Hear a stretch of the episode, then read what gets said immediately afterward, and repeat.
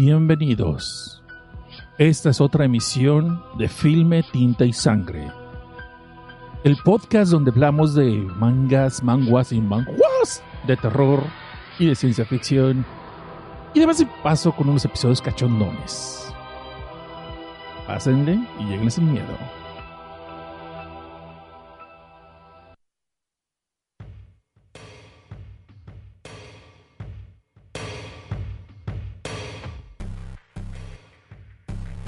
Felices desmadrugadas. Les doy la bienvenida a otro episodio de su podcast Morbosón bisemanal. No porque le haga las dos semanas al mismo tiempo y le haga el chivo los tamales o porque le guste por enfrente y por detrás, sino pues porque lo hacemos cada dos semanas, aclaremos. Y se llama este programa Filbetita y Sangre donde como dije en el intro chafa que acabo de improvisar, pues que hablamos de cómics, de mangas, manguas y manjuas, dependiendo de la región que se esté haciendo el cómic, ese bonito arte, de la viñeta con las palabras entrecruzadas, ese bonito arte gráfico que nos permite transportarnos a otros mundos y ver que nuestra realidad no está tan jodida, o bueno, tal vez sí, dependiendo de demás. Y pues que de paso, pues, pues, nos pone así tensos por distintas razones y de acuerdo a distintas sensibilidades. Porque a veces no lo digo, pues se me olvida, pues yo soy Seth Cosnar. Hola, ¿cómo están? Ya. Y bueno, ustedes son la audiencia más valiente que estoy viendo de este momento porque se están desvelando conmigo a pesar de que hubo dos veces que les cancelé. Este, porque pues está cabrón el trabajo ahorita. Afortunadamente tenemos trabajo. Pero pues eso no quita de que sí está un poquito pasado en el asunto. Y pues nos vimos en la forzosa necesidad de cancelar el programa de ayer porque estaba yo muy, muy, muy, muy, muy mal, chavos. Pero ya, ya estoy mejor, muchas gracias. Todavía tengo un poquito así como de cansancio, como de fatiga, pero aquí estamos al pie del cañón. Y pues si ustedes están aquí, pues vamos a tener que hacerle el programa a ustedes. ¿Qué, dijeron que les iba a hacer? No, no les voy a hacer otra cosa, nomás el programa. Y bueno, vamos a darle la bienvenida a las personas que están aquí ya desmañados con nosotros, porque luego se me olvida y luego me arranco y todo eso. So, vamos a dar los primeros cinco minutos de que siempre perdemos el tiempo. Y estos, por si usted lo está escuchando en podcast, lo transmitimos originalmente en vivo cada dos lunes aunque hoy sea martes, cada dos lunes a las once y media de la noche, hora chilanga, hora de la Ciudad de México, por eh, youtube.com, diagonal desde abajo podcast. Y también, si usted quiere, puede suscribirse y de hecho, pues, le sugerimos que lo haga y pues así llegue para que usted se entere de todos los programas que estamos sacando, pues le haga como Peter Pan y le pique la campanita y se suscriba con nosotros. Ya mero llegamos a los mil suscriptores. Muchas gracias a todas las personas que se han llegado a suscribir, todas las personas que se han llegado, gracias por recomendaciones de otros podcasters, a los que mandamos un saludo, pero en especial el Búho de El Pasquín, que es el que más ha estado promoviéndonos. muchas gracias, carnal. Y después de eso, vamos a darle la bienvenida, entonces, como he dicho, a las personas que están desvelándose conmigo ahorita. Tenemos a José Manuel García Arias, que fue el primero que llegó. Erika López, que es aquí está con nosotros. Gamae, también está aquí eh, Ayacacos, el señor Suki y, el señor Joel Arce y el señor Al Santiago y Marco García, chingón. Dice aquí, de hecho, dice, ya me estaba quedando dormido hasta que vi la notificación. A ver cuánto aguanto. Hoy despierto desde las 5 de la mañana. Ay, carnal, te, comprendo perfectamente. No, no yo no me agüito si se van así porque ya se tienen que retirar y todo el rollo. Y disculpen si no los despido en medio del programa porque estoy hablando y renteando y haciendo tarugadas, pero eh, siempre les agradezco la atención y el poco tiempo que pueden darme en vivo. Se los agradezco un chingo. Y como siempre, también les voy a agradecer que si este contenido les gusta, si este programa les gusta las transmisiones que hacemos, pues le den ahí su, su bendito like, ¿no? Eh, aquí limosneando por likes bien temprano pero también eso nos lleva a la otra plática incómoda que pues, incomoda a algunas personas, ¿verdad? Donde nosotros pues tenemos un Patreon y pues usted puede también cooperar en patreon.com diagonal desde abajo. Patreon.com diagonal desde abajo. Patreon.com, diagonales debajo. Mire, mire, estoy diciendo como hawaiano. Hello, Hawaii, patrón para mí. Dame tus monedas y aviéntamelas en la cara. Ay, qué mal soy yo eso. Bueno, en fin. Y personas tan, tan, tan chingadas como estas que estoy viendo usted en pantalla ahorita, si nos está viendo en YouTube o si está viendo el video en otro lugar, como Aikain, Alex Farfán, Antonio Lira, Pickpacket, Basilic Novalik, Carito Ramos, Carlos Enrique Estrada, eh, Carlos Bez, eh, César Ocampo Rodríguez, Crisapa. Y también tenemos... Eh, pues sí, sí, pues la lista sigue. César Ramos Casas, César Rivera Serrano.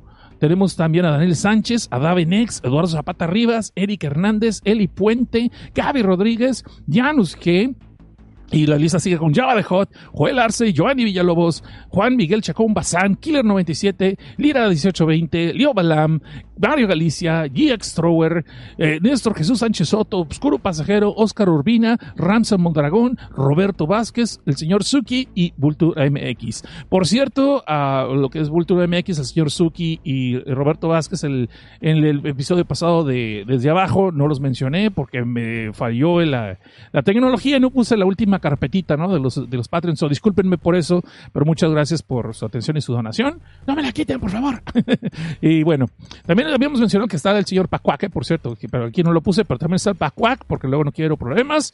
Pero pues es que pues, es, una lista, gracias a Dios, es una lista bastante larga, bastante extensa. No se compara la de otros lados, pero esta es la mía y por eso me importa más. ok, y esperamos que Pacuac esté bien, porque ya saben que el pobre anda pasando por unas ondas medio, medio culeras, así que mándele buena vibra, por favor. Pero bueno, entonces ahí estamos, ¿no? Entonces ahora sí, usted puede también ir a patreon.com, diagonal desde y donarnos desde un dolarito y le mueve el, el potecito. Entonces, pues vamos a la primera eh, reseña, ya habiéndonos quitado de esto, ¿verdad? En fin, vamos a ver aquí entonces, ¿con cuál empezamos? Yo estoy seguro que muchos están viendo la portada ahorita y luego luego se vinieron y se dejaron, bueno, no sé si se vinieron, espero que no y por favor limpien sus pantallas. Digo, digo no por alguna otra razón más que por simplemente para que puedan ver bien los documentos y todo el rollo que están trabajando, ¿no? Sus tareas. Pero lo que sí, estoy seguro que muchas personas con los títulos eh, que vieron ustedes ahí en el póster, en, la ficha, en la portada de esta emisión, pues de seguro se emocionaron y quisieron este, poner más atención, ¿ver? Pues ok. Entonces, ah, mira, aquí también llegó Valdemon. Llegó también Janus G, Eric, Eric del Carmen Hernández González. Y y dice aquí, ese, dice él, ya se lo venté en la cara, mi estimado, en lo que se pone la tanga del superchat para que les pongamos más billetines. No, sí. De hecho, voy a hacer un, voy a hacer un cosnaruche taibolero, no sé, un cosnaruche patronero. Avienta solo en la cara, desquita tu furia. Ay, mejor ya no digo nada porque se me están ocurriendo buenas cosas, pero luego, luego se me van a olvidar cuando haga el promo. Y Gaby, Gaby Rodríguez está aquí con nosotros. Qué bueno, Gaby. Hola, Gaby. Muy bien, ahora sí. Justo a tiempo, ¿no? La última pregunta antes de empezar a agarrar yo mi, mi ya saben que me voy a agarrar como chachalaco hablando todo esto. Su última pregunta sería, pues, ¿cómo se está oyendo la música? ¿No soy demasiado alta? Por favor, díganme, ilústrenme, guíenme. Porque él es una china que después le noto que la música está muy súper alta y pues no la puedo arreglar en postproducción. ¿Por qué no le estoy metiendo producción ahorita? Eh? No le estoy metiendo producción. La producción se la estoy metiendo más bien a, otro audio que va a estar próximamente para los Patreons, ahí en Patreon. Pero pues, ya no les voy a decir nada. Ya por fin me llegó eh, el libro del que quería basar. No lo quise bajar, lo quise comprar. Ya me llegó. ahí está. Anyway. Una vez responde y voy a asumir que se está escuchando bien. Y me voy de largo, como, como Gordon Tobogán. Ay, qué feo soy eso. Pero bueno. Pero bueno, bueno, bueno. Entonces nos vamos así. Y ahora sí vamos a empezar con esta. Bueno, vamos a empezar con la primera reseña de la tarde. Que les voy a decir de una vez. Prepárense porque este programa va a ser un poquito cargo, muy así como cargado. Dicen que no se escucha la música. Bueno, ya les subí ahorita. Sí, sí vi dónde estaba el error. Se le había tronado la cuchufleta de la espirodoca. Entonces supongo que ya apenas se escucha. Pero mejor, ¿no? Porque pues, aquí que sí no haya problemas. Porque luego la música la puedo subir en postproducción. Pero si es mi voz la que se oye muy abajo, pues no, no se puede decir. Y bueno, vamos a empezar entonces con la primera reseña de la tarde. Que es ni más ni menos ni nada más que una obra de China, que más bien es como un webtoon, ¿no? Porque luego empezamos así de que hay distintos materiales y, luego empezamos a ver pues cuál es cuál, cómo se le llama realmente dependiendo de dónde viene. Y en este caso, pues vamos a hablar de un manga de China, so, es un manhua. Y sí, por eso digo ese título, por eso lo digo así como manhua, eh, para hacerlo por Bruce Lee. Bueno, yo sé que muchos de ustedes no saben quién es Bruce Lee. Si no saben quién es Bruce Lee, pues ahí vean la película de Once Upon a Time in Hollywood y les van a dar una pequeña cátedra de quién era Bruce Lee. Este. Pero bueno. Vamos a dejarlo así nomás, este, porque luego van a empezar aquí que ya estamos haciendo otro tipo de promociones. ¿Y para qué quieren, no? Aquí. Vamos a ver, entonces. Ahora sí, es que cada vez que ya vi, ya está el problema. Bueno, en fin.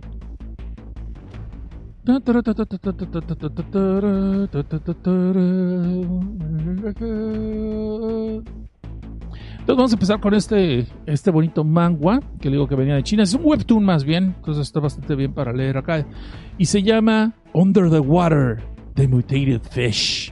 Traducido al japañol, ay caray, si esto es chino, ¿por qué japañol? Bueno, casi se llama Bajo el mar, los mutantes pescado de camojo. No, no es cierto, se llama Bajo del agua, los peces mutantes. Y si usted no sabe de qué trata, bueno, pues déjeme decirle que trata de unas chamaquitas que una de ellas de repente se encuentra un gato negro con una, un tatuaje como de luna en la frente y le dice que ella está destinada a salvar al mundo. Entonces le va a dar un báculo sagrado, que no es lo mismo que sagrado basúculo. Entonces eh, le da poderes de repente y la muchacha se convierte en Sailor Moon. No, no es cierto, no tiene nada que ver con eso. Estoy seguro que muchas personas dicen aquí de que, ay, no, no, no, espérate, espérate. Pues así como dice el título, pues, pues ha de tratar así de que la venganza del ceviche, segunda parte, ¿no? Esta es una secuela a la obra de Junjito Gyo. no, no tiene nada que ver. Bueno, el caso es de que aquí conocemos en, en esta historia, conocemos a un muchacho que se llama Yeshu, y así no estoy jugando, no que, que ni Mechuda la ataca, no nada de eso, se llama Yeshu el prota, ¿no? Y pues es un chamaco que se acaba de cambiar a la gran ciudad de Wuhan, donde ustedes saben, pues hacen sopa de murciélago y pues luego aquí está. No, no tiene nada que ver. Porque el caso es que en esta historia, pues conocemos a este muchacho que se llama Yeshu, que se acaba de cambiar a la gran ciudad para meterse a estudiar y pues por ser alguien en la vida según él, ¿no?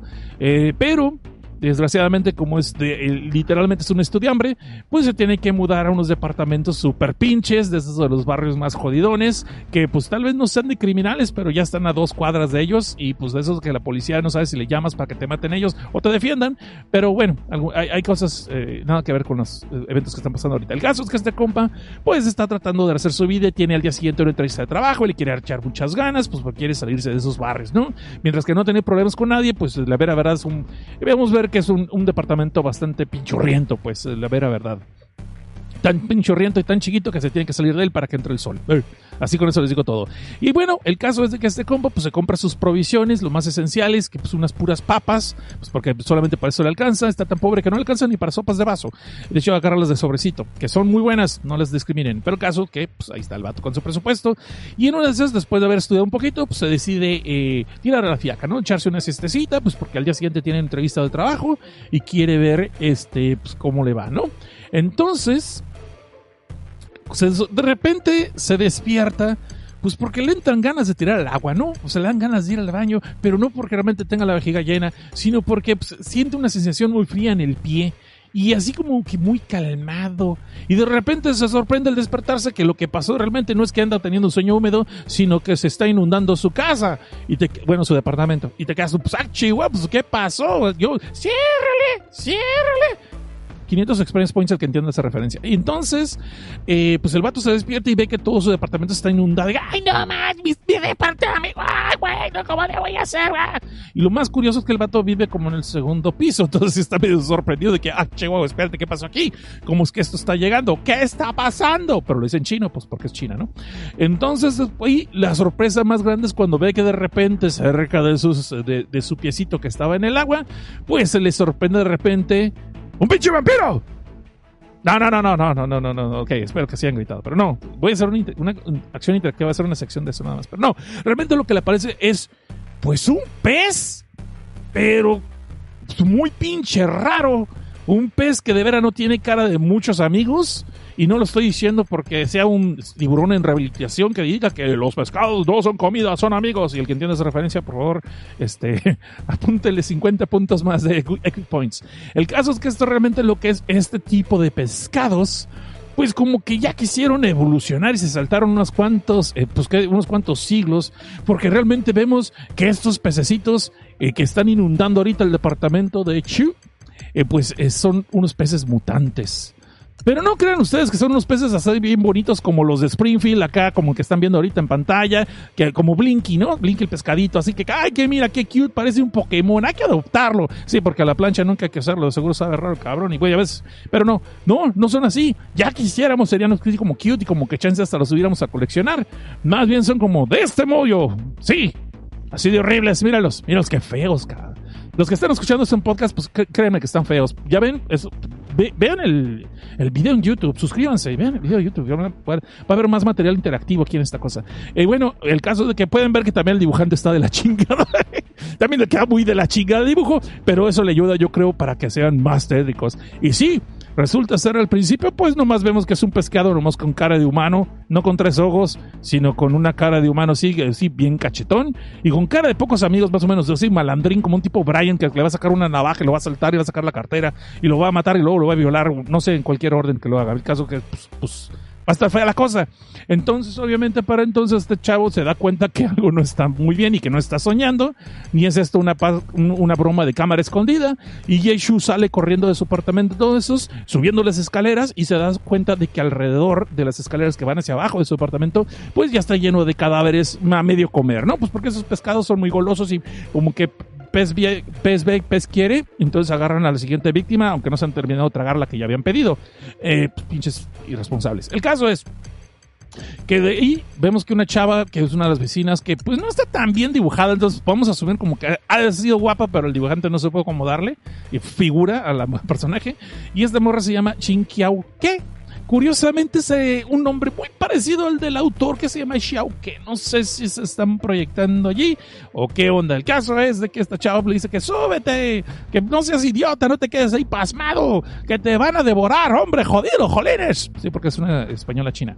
Entonces va ahí, pues ahí, eh, Yeshu pues, se suben chingo las escaleras con esta morra y los pescados empiezan a saltir, inclusive, a saltir, sí, saltir, es un, es un verbo, búsquenlo en Google. A saltar del agua, a tratar de pues, aventarse la merienda, aunque ya está a punto de escapar porque querían comida para llevar y pues hoy que si están malo. Ok, el caso es de que estos peces todavía están eh, en una etapa de que pues todavía respiran en el agua solamente y ya creo que estoy soltando un pequeño spoiler. Pero el punto es de que aquí vemos que eh, Yeshu y Xiaoke pues siguen subiendo las escaleras y pueden ver que hay cada vez más y más peces en las escaleras o en los bordes y están empezando a saltar como tratando de capturar a estos par de muchachos, ¿no? Las, las cosas no paran allí, sino cuando suben hasta la azotea se juntan con varios vecinos que siempre se andan de chismosos, ya sabes, pinches vecinos chismosos. Pasa una desgracia, pasa una pandemia, pasa una aparición y luego, los pinches vecinos chismosos en, la, en la azotea, ¿no?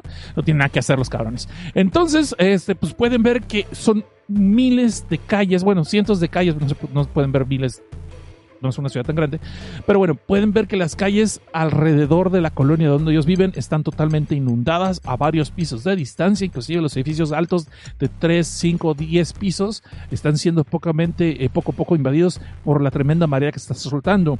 Y entre ellos los vecinos luego luego escuchan los, los gritos perdón, de alguien de ayuda de un muchacho que está tratando de escaparse de su edificio por la ventana y como que se sintió medio Spider-Man porque decidió que era buena idea en vez de usar las escaleras, pues trepar por la pared de la parte de afuera del edificio. Obviamente entonces Yeshu y un viejillo que le llaman el viejo Chang, que original es con el nombre, pues le tratan de ayudar para supirlo y hay varios jóvenes allí, pero no faltan los gañales que dicen, no, no, no, déjenlo, déjenlo, déjenlo que se los cabeche, así los, así los peces se van a distraer, no nos van a molestar a nosotros, ¿no?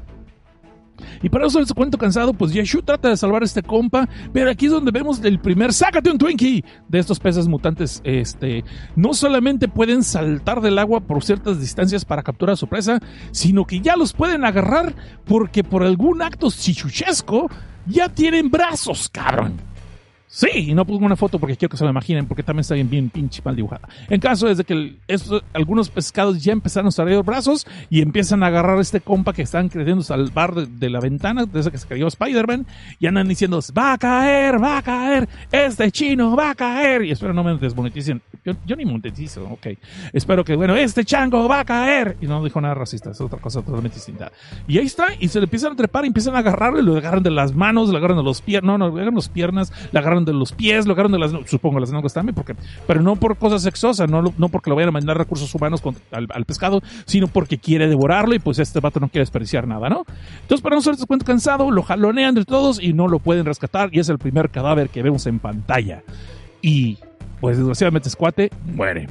Entonces podemos ver que no solamente estos peces han mutado y ya empezaron a sacar brazos, sino que empiezan a llegar más manadas y en distintas especies. Hay de bagre bigotón, hay este de, de, este de, de pescado buchón, vasco, eh, señor pelón con panza de pulquera, no sé cómo lo hicieron, pues hay, peces iguales así, y podemos ver que tienen facciones cada vez más, más humanas, lo cual hacen más tétricos, eso es que están mal dibujados. Pero caso es, Esto apenas es el principio de todo un desmadre y las cosas no se ponen mejor cuando llegan a pasar esos helicópteros que supuestamente deben de pasar para rescatarlos y lo único que llegan a decir es, ah, híjole, ¿qué creen? No, pues, pues no alcanzamos a subir a todos. Oiga, pero esos, esos helicópteros pueden subir 25 personas. Ay, sí, es que, es que el piloto le gusta subir los pies y pues tiene que hacerlos para atrás y ocupa espacio y, traemos su PlayStation. Pues no, pero, pero, oye, aguanten, aguanten, ahorita les mandamos más este, helicópteros para rescatarlos.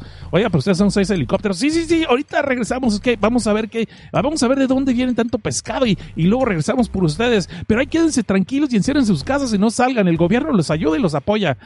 Cualquier parecido con la situación actual fue mera coincidencia porque este cómic salió antes de que empezara todo este desmadre de la sopa del murciélago. El caso es entonces que estos compas, pues ahí Shu le queda muy claro que aunque no se cae muy bien con los vecinos, pues la morra esta que se llama Xiao Kei, pues no le cae tan mal y chance con ella pues sí puede refugiarse por un rato y encerrarse en una cuarentena, ¿no? Con tal de aguantar. No importa que tengan que compartir lugar con el Ulchang, pues que de hecho solo en el departamento se van a quedar. Pero desgraciadamente también, como se han de poder imaginar, hay otros inquilinos que no tienen muy buenas intenciones y obviamente aparte de quejarse que las raciones son muy pocas y no las están repartiendo justamente, pues tienen ganas pues, de, tomar un poquito de más de confianza, así como que de amigos con derecho, aunque la otra no le quiera dar alguna entrada.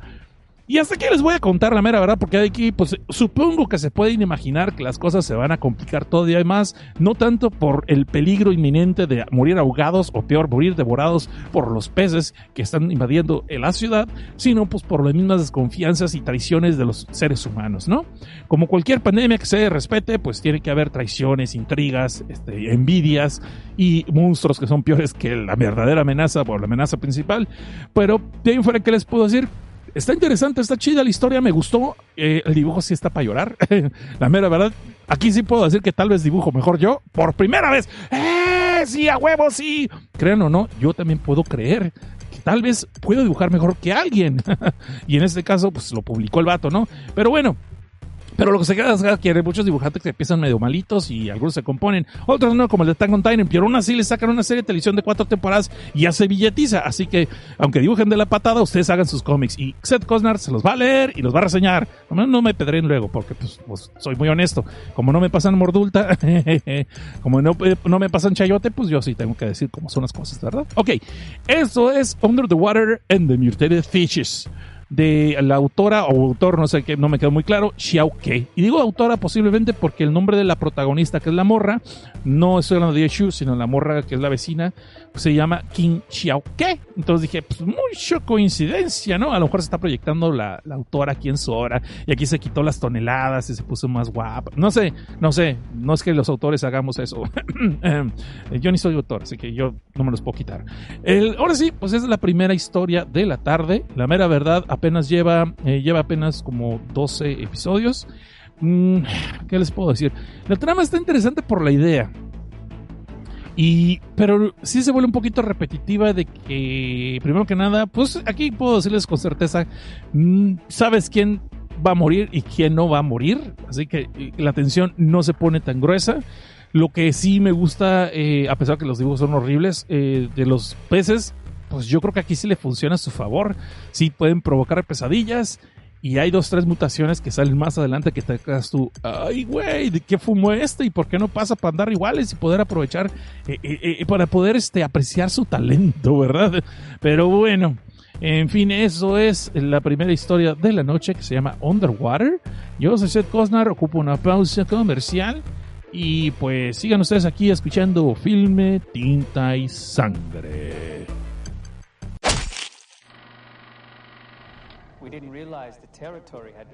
Charlie, ahorita sí que nos vamos a con que los traumas de su niñez eran los gatos. No, no, si ya me la sé, vas a ver. Amigo, amigo, si puedes guardar silencio. Amigo, no me dejas oír la película. Mm, nomás déjame escribir mi reseña en Rotten Tomatoes. Ya ves que ahí las calificaciones son la mera autoridad. Amigo, amigo, aparte de que eso es una mamada, no me estás dejando disfrutar la película. Si podrías, por favor, apagar tu celular, amigo, por favor, en serio. Es nothing, Bona. No, si yo también pagué mi boleto. Y más, cómprate tu sala para ti solito. Amiguito, me escucha. Si este es un problema que te pasa cada vez que tú vas al cine, ya tenemos la solución para ti. El Cosnaruche Cinéfilo. Los laboratorios Otariscos tienen el orgullo de anunciar sus cosnaruches, monigotes de peluche con la imagen y figura de tu podcastero más odiado y spoileroso, Seth Cosnar. Y en esta ocasión les traeremos el Cosnaruche Cinéfilo. Un coqueto Cosnaruche con sus lentes 3D y una camiseta que dice Tim Burton Sucks, pero lo más importante, tiene barritas de plomo dentro de la panza para que se lo mientes a esos indeseables que no se callan el hocico durante la película y tú puedas disfrutar de la función. Vamos a ver, ahorita va a salir fantasma en cuanto cierre la puerta del botiquín. Amigo, amigo, ahora sí sacaste boleto. ¿Otra vez tú? ¡La mano! Ven, resultados garantizados. Además, los lentes 3D del Cosnaruche funcionan como unos disimulados binoculares viralejos para espiar esas pajarijitas que se van al cine a echar pasión. Además, el Cosnaruche Cinéfilo tiene frases grabadas para ayudarte en otros momentos difíciles de tu experiencia en el cine.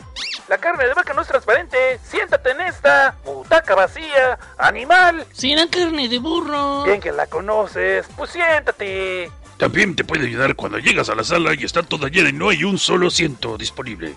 Amigo, ahorita te encontramos un espacio, no te preocupes, vamos a ponernos aquí a un lado de esa parejita, mira. Uy, pues sí está guapa esta chava, pero estaba más sabrosa la que trajo el otro día. ¿Eh? ¿Qué dijo? No, este, pues no sé, este, yo ni los conozco. ¿Ah, sí? Entonces, ¿dónde estabas el otro día, eh? A ver. No, este, no sé, este, no, yo no los conozco. Ándale, torcido como bandido. Llévame a casa, No, ahora. espérate, Lupita, no seas así, Lupita, espérate. Amigo, amigo, ¿eso quiere decir que estos asientos ya van a estar disponibles? Cosnaruche Cinéfilo, tu mejor compañero para disfrutar del cine. Un producto más de los laboratorios otaniscos. Y próximamente tendremos el Cosnaruche Stalker, un Cosnaruche bien tierno con una webcam escondida en su pancita cervecera que le puedes regalar a la chava que te apasiona. Bueno, o chavo, aquí no juzgamos. Para después poder darte tú un taco de ojo cuando estén en sus momentos privados. Nomás no nos reclames y descubres que te están haciendo de chivo los tamales. Amigo, amigo, ¿y no tienen un Cosnaruche Clover? Eh, no marches, eso ya está muy depravado. Por ahí no se despacha. El Cosnaruche Cinéfilo, para que todo churro sea un deleite. Los laboratorios otanescos nos hacen responsables si te demandan por andar aventando Cosnaruche a alguien y lo dejas idiota.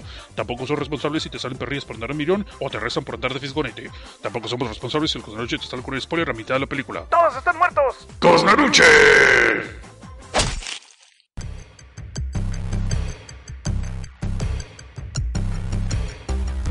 Y regresamos. Esto es Filme, Tinta y Sangre. Y en este momento pues, vamos a ver los comentarios del chat y de chat antes de comenzar, ¿no? Lo que es la siguiente reseña. Y vamos a ver aquí, dice, bueno, estaban diciendo que no se escuchaba la música, de hecho que no. Yo aquí, pues, ya ven, estoy haciendo machicuecas, ahí díganme ahorita cómo se escucha, si no se escucha muy alta, ¿sí? Si se escucha muy alta me avisan, por favor. Y de allí, pues vamos a pasar que dice. Vamos a ver. ¿Qué dicen aquí? Dice Life Anime Bo dice: Saludos, viene por Hentai. Los que están escuchando ese podcast tal vez no van a entender a menos que vean la portada, pero bueno.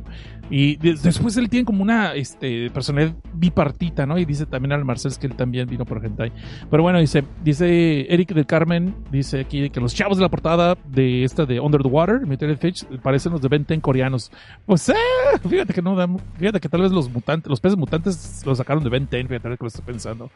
Dice, ay, Fanny Bo, ya no sé si se llama la última película de la vieja de Crepúsculo, pues yo creo que sí, ¿eh? inundado como los cuates de Parasite. No, pero bueno, pero luego vemos eso. Mm, Vamos a ver, dice aquí. Se ya me voy de la chamba y ya llegué a casa. ok, Eric, chido. Dice Yusuke Itachi, dice, saludos, Ed, apenas llegué. No, pues sí, pues aquí estás. Dice, ay, ahí dice, José Manuel sí dijo, qué pescado más bonito. Sí, no, están re chulos, cabrón. Y luego Felipe Hinojo. Ah, saludos, Felipe. Eh, dice aquí, saludos, pues saludos. Dice Life Anime Bobo, dice, ya, yo casi me saltí el programa, pero él, él me avisó. ya ves si es un verbo, es un verbo. Gracias, gracias, Life Anime Bobo. Dice Dario Alexis aquí llegó, mira, saludos. Saludos, Dario Alexis. Y Barney dice, hola, pues hola. Carlos Enrique Estrada Reyes borró su mensaje y lo volvió a escribir. Dice, o sea, es como Veracruz invadiendo China. Ándale, madre niño, bomba, así con unos guachinangos. Ok, entonces dice los, dice los helicópteros aventando aderezos y mayonesa para que el pescado le sepa algo. Chances sí, eh. Bueno, ya, como que ya leíste del cómic porque algo así pasa más adelante, pero no lo voy a contar ahorita. Dice Life Anime que si hay Snuff Snuff, no, pues no sé, con pescados, yo no sé qué filias tengas tú, compañero, pero no sé, no crees que se te antojara con eso, con esos pescaditos, pero bueno. Dice, y dice ese comentario va a poner un Punch a ser que lo que el dibujo está bien culero. Dice la firmó que se escucha bien. Muchas gracias, que se escucha bien la música. Dice Barney también y Marco García también. Muy bien, entonces vámonos recio, jóvenes. Vámonos recio. Vámonos con la siguiente eh, reseña de la noche. Ando un poquito cansado, discúlpense, no estoy muy dinámico el día de hoy.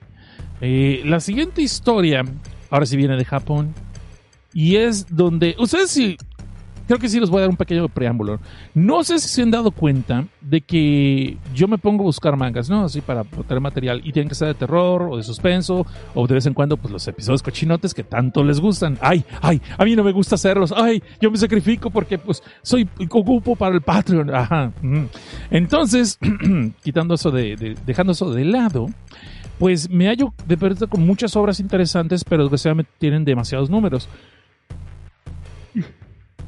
Les dije, les dije que anda cansado. Y entonces, perdón, este, Filme Tinta de Sangre, el único programa que está tan aburrido que hasta el locutor se pone a bostezar. Entonces, bebé, sí, sí, llame ya. Entonces, denle like, por favor, aquí el podcast si están ustedes, si les está gustando el programa. Sobre todo ahorita que me escuchan bostezar. Perdón, perdón, perdón, ya, céntrate, céntrate, céntrate, cabrón. Ah, ok. Entonces, lo que tengo que hacer por ustedes. Entonces, les está diciendo que este manga, digo, pero cuando estoy buscando historias para Film Tinta de Sangre, hay unas recomendaciones que me han hecho ustedes y están interesantes, pero luego veo cuántos títulos, cuántos números llevan y son 85, 115, 120, o sea, están chidos, sí los puedo hacer, pero no de una semana para otra, una quincena para otra, porque pues entonces me dan ganas de leerlo todo, hacer una reseña bien larga y ya saben, el programa dura cuatro horas, ¿no? Entonces estoy tratando de hacer ahorita que ver obras que sean de 25 números para abajo para poder hablar de ellas. Desgraciadamente me he encontrado títulos muy buenos que tienen apenas 6 o 7 números, entonces estoy tratando de llevar un balance. Eh, y es un poquito dificilón. No voy a reseñar ahorita Reverse y Parasite, que es un manga que acabo de descubrir, que sí, es Parasite, el que les había mencionado la otra vez eh, en, el, en el episodio pasado, inclusive les hablé desde abajo en ello, lo reseñé desde abajo tanto el manga como el anime, y después hablamos del live action. Parasite, para los que no sepan de qué estoy hablando, lo pueden ver ahorita en Crunchyroll, creo que lo pusieron en Netflix también. Eh, básicamente es una invasión de unos eh, seres, valga la redundancia, parásitos, que llegan como en forma de esporas. Y después toman una forma como de unos gusanos y empiezan a atacar a algunas personas cuando duermen, metiéndosele por un agujero así bien sabroso, así. Y unos dicen, ay, pues que sean dos. No, no, no, de hablan en serio. Se meten por el agujero de la nariz o de los oídos entran al cerebro de la persona y este co- vilmente lo invaden y eh, toman control del cuerpo y estas personas que ya son poseídas ya no existe la persona original ya es este parásito se fusiona con él si lo quieren ver así se convierten en seres eh, carnívoros y empiezan a devorar otros humanos, pero unas formas bien, bien masacrosas, bien, bien corosas, porque el cuerpo muta de tal forma que sacan navajas de su cuerpo, eh, veloces como tentáculos con navajas, o se, inclusive la cara se, se, se abre como en rebanadas de mandarinas y es muy goroso este, este manga. A mí me gusta mucho, me gusta mucho. A lo que voy, lo que con conclusión, acaba de salir una nueva historia que se llama Reverse y Parasite. Y al principio me sacó de onda cuando leí los primeros dos episodios, no había entendido, porque Parasite ya la vi hace mucho tiempo, entonces no me acuerdo ya de todos, pues, la edad de Alzheimer todas esas mamadas. Entonces lo que sí vi es de que esta historia, al final estoy descubriendo o estoy viendo por medio de comentarios y otras personas que lo están leyendo, que está pasando al mismo tiempo de los últimos episodios de Parasite original. Más en concreto porque hay un personaje que es un político en la historia que está tratando de abogar por estos eh, seres, por estos visitantes, por los parásitos, para poder convivir entre comillas con humanos. Y ya con eso es todo lo que les voy a decir. Pero cuando ve la aparición de este personaje, y este personaje central en este manga llamado Reverse Parasite. So, nada más se los estoy trayendo colación, no lo voy a reseñar ahorita, se los voy a traer colación porque hay ahorita siete números, creo ocho números, por si lo quieren leer, lo voy a traer, ya cuando tenga unos 15 números lo voy a reseñar y voy a decirles más o menos qué, les pareció. Sirve que le den una repasadita al anime original de Parasite, por lo menos para ubicarme en qué lado de la historia, qué pedazo de la historia y si tiene relevancia o no. Pero está pasando al mismo tiempo entonces de cierto punto de la historia de Parasite. ¿Ok? Y esto es lo que les voy a decir. Nomás les quería comentar eso. Nomás les comento comentar eso. Entonces les decía, en lo que estoy buscando muchas historias, hay muchas muy interesantes, pero también estoy teniendo un problema de que a veces tienen ciento y tantos episodios, ochenta y tantos episodios. Y luego tengo el caso contrario, que tiene apenas dos episodios o tres episodios, y pues los dejo pendientes. Después ya ni me acuerdo de ellos, y hasta después vuelvo a leerlos cuando me los vuelvo a topar. Y oh my god, y me acuerdo entonces que pues los quería leer, ¿no? Entonces, para que no se me olvide, les hablo de Parasite ahorita, Reverse y Parasite, chéquenlo. Eh, está muy interesante. Empezó interesante, pero leí tres números, iba, iba muy bien, pero pues más adelante que avance un poquito más la historia les voy a hablar de eso, ¿no? Entonces, por si le quieren dar este, una checada, nada más para que sepan no. Ahora, lo que estaba diciendo también todo esto, si se han fijado en Film y Sangre, trato de traerles historias que sean un poquito más originales o bizarras que no sean tan comunes.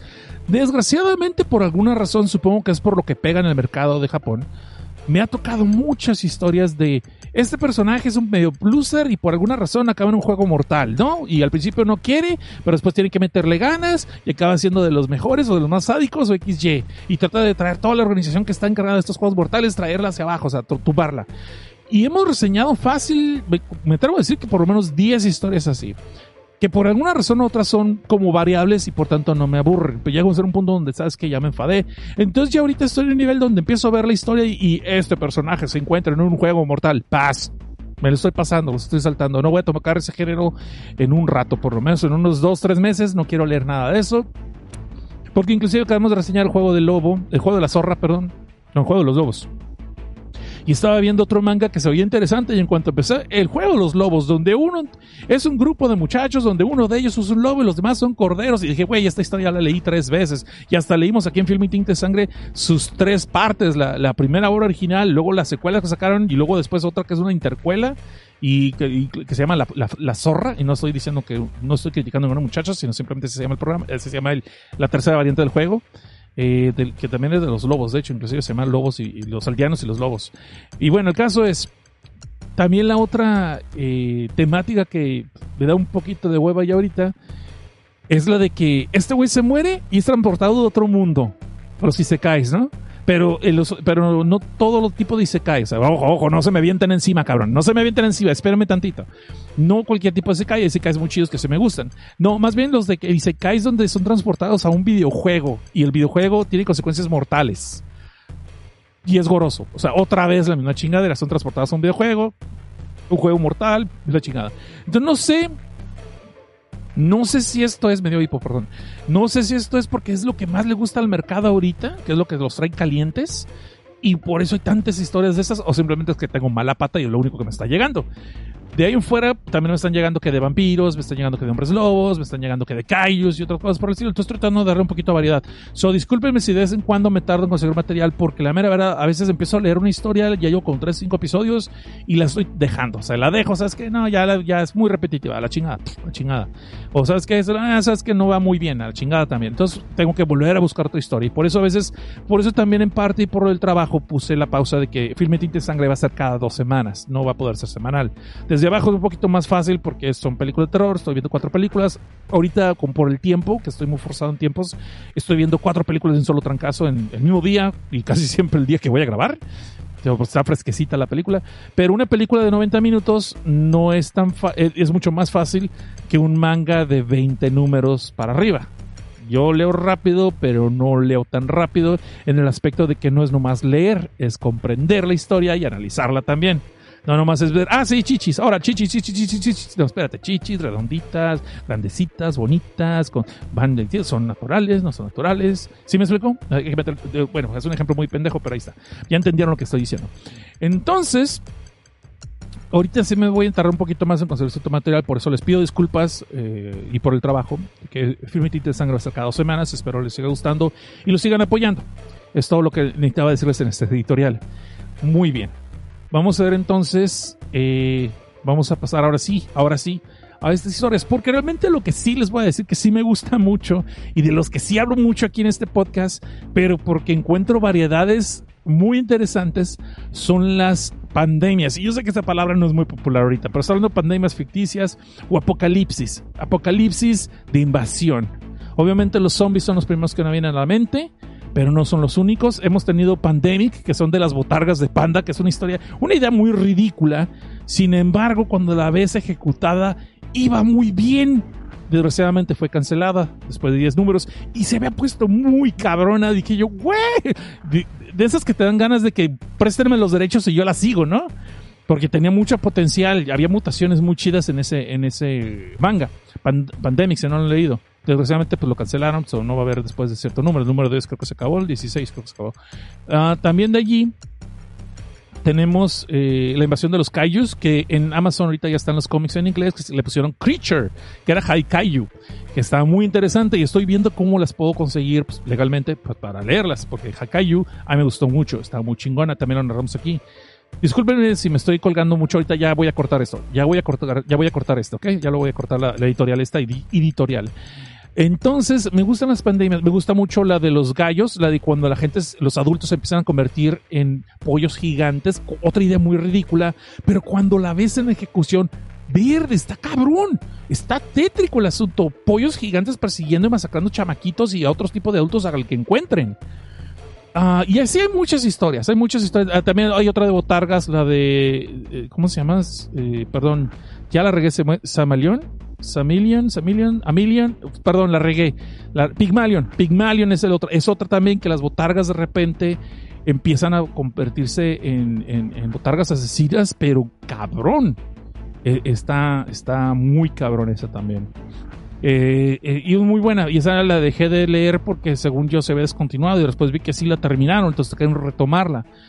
Y así, hay miles de historias, pero las pandemias, en cierta forma, ese tipo de pandemias se me hacen interesantes, se me hacen chidas. Y, esas son las que voy a leer un poquito más porque a pesar de que puede ser repetitiva para algunas personas, no encuentro los mismos personajes cliché, más que el prota. El prota siempre es medio inútil. Ah, tienen como la antítesis de los gringos de que el prota tiene que ser un pinche inútil que no es no tiene una habilidad realmente, sino que de alguna forma tienen que sacar este, fuerzas de, flaqueza y evolucionar. Eh, contrario que en el episodio, en el protagonista gringo, que por lo menos es, oh, este güey, el- si te fijas, el protagonista gringo tiene mucho esto. Es bueno en algo, pero siempre lo han rechazado. O es buen futbolista, pero nunca lo agarran para la selección. O es muy bueno para, para este, él, quiere, ha aplicado a la academia de, de artes marciales como tres veces, pero siempre lo rechazan. Y al final se ve que puede hacer algo, ¿no? O ha querido ser piloto, pero lo rechaza la academia de pilotos, ¿no? Es muy, es muy, eh, es algo muy común en la versión gringa. Y, es medio loser también, y tiene el clásico bajón, y tiene el amigo que les echa los paros. Es muy universal, yo creo que para que todos nos podamos identificar con ellos y podamos echarle más porras. Pero es la diferencia que veo entre los gringos y los, asiáticos. Eh, el asiático es mucho más inútil aparentemente. Y a, a- y a veces cuando aprende las cosas, las aprende porque las leyó en un manga, guiño guiño. Y está interesante eso, se vale, se vale, se vale. Pero el resto de los personajes no son tan clichés como la versión americana. La versión americana va a ser clásico, que se la da muy varas y es un culero. La mujer babosa, que es muy tonta, pero está guapa. Bueno, eso sí lo vemos en la asiática también. Podemos ver el clásico que es como el maestro o, como el vato que sabe muchas cosas por alguna razón y está relacionado a veces con la pandemia. Este, tenemos al otro personaje que es el, el mejor amigo que sabemos que en cualquier momento vale coche y casi siempre es el que se tropieza, es el menso, es el inútil, es el cobarde. Y aunque sí lo vemos también en los asiáticos, es menos, es, es con está más diluido y hay un poquito más de variedad. En los asiáticos creo que se topan más con el vecino, se topan más con, eh, eh, con alguien con el que no hablan mucho, pero que lo habían visto lejos y que resulta ser muy hábil, ¿no? Y que de repente es, es se vuelve importante en, en la historia. Bueno, no sé, eh, puedo estar equivocado, pero es lo que he estado analizando y lo que he estado viendo. Si ustedes díganme si estoy equivocado, a ver si se acuerdan de, si se acuerdan ustedes de eso. Eh, bien, si concuerdan conmigo, si tienen otros puntos de vista sobre lo que es las diferencias de las pandemias en historias de manga de los japoneses comparado con las historias de apocalipsis zombies o de otros apocalipsis en lo que es americanos. Pero por lo menos se me hace que están más jalados de los pelos y por eso ahorita que hablemos de los peces mutantes de China, dije, güey, pues está horrible el dibujo. Per- Perdón, lo estoy diciendo. Paren que no pago por... Sí, no pagué por ese cómic. Libro porque no pago por ese cómic está muy mal que lo diga, pero, pero le sirve al dibujo porque están tétricos los pinches monos, eh, eh, los, los pescados mutantes. Pero la historia de los pescados mutantes, que yo tengo otra teoría, ay, pero no sección de spoilers, perdón, no, no, no, no, no voy a decirlo aquí. Bueno, lo voy a decir, no creo que sean peces, a mí me parece que es otra cosa, se me hace que es otra cosa, pero estamos interpretando que son peces, pero eso es mi, nomás lo que estoy viendo ahorita. Ok, ya hablamos mucho de eso, vamos a hablar mucho de eso, vamos a hablar, este, ya, perdón, perdón discúlpenme por haberlos tomado tanto tiempo con mi, mi editorial, espero que no le hayan puesto pausa al podcast, pero lo sigan escuchando todavía. Y ahora sí vamos a ver, dice, vamos a ver, eh, di- di- di- di- di- dice, dice, Dice Bobo, dijo algo interesante, pero no lo voy a decir. Y dijo, buenas noches a todos, Nora Cortinas. ¡Ay, Nora Cortinas! Hola, ¿cómo estás, bonita, preciosa? Eh, qué bueno, gracias por venir. Eh, Bobo dice, me ofende muchísimo, pero lo tomo igual. Muy bien. Dice Darmania, como saluditos, Cosnar, nada más vengo a dejar mi like, te veo mañana en el trabajo. Ok, pues ahí nos vemos en el trabajo. Ok, me escuchas en el trabajo tal vez. yo no te voy a decir de un trabajo yo porque no digo que me dé vergüenza, pero prefiero decir. Entonces dice, dice mm, Yusuke Itachi, dice, ese manga me recuerda una historia de Xeno Knife, donde los peces que tiraban a la alcantarilla se transformaban en monstruos como hombres por probar la carne humana. Ah, chinga, pues voy a buscar eso, ¿eh? Voy a buscar eso, voy a buscar eso. Ah, de hecho, pues el apocalipsis, un apocalipsis de los más raros es el de el de Shibuya Goldfish, que me encanta. Bueno, ya no he comprado los últimos dos números. Ahorita por la, por, por, eh, porque estuve sin trabajo, no quise gastar nada de dinero. A lo mejor ya después me animo vez a, a retomar la colección. Lo estaba comprando de Amazon. Que son los peces dorados de Shibuya, donde de repente el, el, el Tokio es invadido por unos peces gigantes, unos peces dorados que viven en el aire, están flotando en el aire pueden, pueden respirar en el aire, están flotando, están volando por todos mundos, devoran gente y vaya que es bien goroso ese manga. Y este y aparte de- llega un momento donde empiezan a hablar y a comunicarse. Y estaba muy buena esa historia, pero no la he seguido, pero estaba muy buena. Pero digo otra vez, peces dorados eh, de, distintos tamaños gigantescos, uno muy chiquillos, una escena muy culera donde salen chamaquillos, algo así, digamos que, pues hay un personaje al que lo, lo impregnan, ¿no? Lo llenan de huevecillos y cuando salen los pescados lo destrozan por dentro, obviamente desde adentro hacia afuera lo destrozan todo. Y es un personaje que nos caía bien, so está, está gacho eso. Y eso ya lo reseñamos aquí en que- digo, en Film y Sangre, así que no es spoiler. Y bueno, Vamos a ver, aquí dice en- eh, Carlos Enrique, dice en Resident 4 hay muchos enemigos inspirados en Parasite. Ah, mira, órale. En, en Resident 4, o sea que parece que era más viejo el manga. Según yo no era tan viejo como Resident Evil 4. Wow, míralo. Dice Ale Marcel, sigo esperando Majo, Choyo of the End. Ah, mira, sí, ese, ese lo debería retomar porque estaba muy bueno, pero sí estaba bien largo. Aunque se puso bien fumado, ¿eh? Pero bueno, luego hablemos de eso. Eh, dice, los colegiales vieron So y pensaron, "Mm, esto estaría mejor con colegiales. sí, sí, sí, sí. Dice, dice, eso se vio desde Carrera Mortal con Arnold Schwarzenegger. Lee el libro de The Running Man de Richard Bachman, perdón, Stephen King. También es muy bueno. Es muy distinto, es muy distinto, pero está bueno. Y vamos a ver. Dice que si he visto el Isekai de la arañita. No, no, no por nada, no es mala onda, pero simplemente no soy mucho de Isekais. No digo sean malos. Me gusta mucho The Rise of the Shield Hero, me gusta mucho esa. Ah, hay otros Isekais que sí me han gustado mucho, pero eh, de los modernos así no, no le entro mucho. No le entro mucho. No que no me gustan. Ese nombre que te mataban los sueños también sonaba ridículo hasta que salió Freddy. Ya, de hecho, de hecho es muy- una historia muy interesante. Dice Allen Marcel también, dice, pero siempre lo bulean y también es virgen.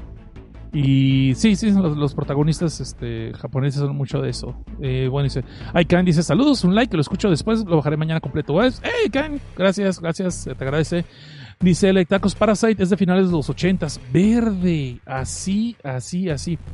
José Manuel García Arias dice que no fue mencionado en los Patreons, ¿en cuáles? ¿Los de hoy? ¿En los de hoy o los del, o los del viernes? Porque ya pedí disculpas por eso que se me fue la onda. Y discúlpeme también, depende. Depende si ya habías hecho yo la tarjeta, perdón por eso. Luego reviso José Manuel Arias, perdón. Pues José Manuel Arias es Patreon. Ok, ya, que quede todo aclarado. Que quede aclarado allí, que sepa, que quede en el acta, José Manuel García Arias también es del Patreon. Y bueno, Ay, disculpen cuando se me va la onda, chavos, pues también agarran la onda que estoy construyendo todo en chinga, con todo, con todo respeto. A veces esto es así a la, a la hora y se va.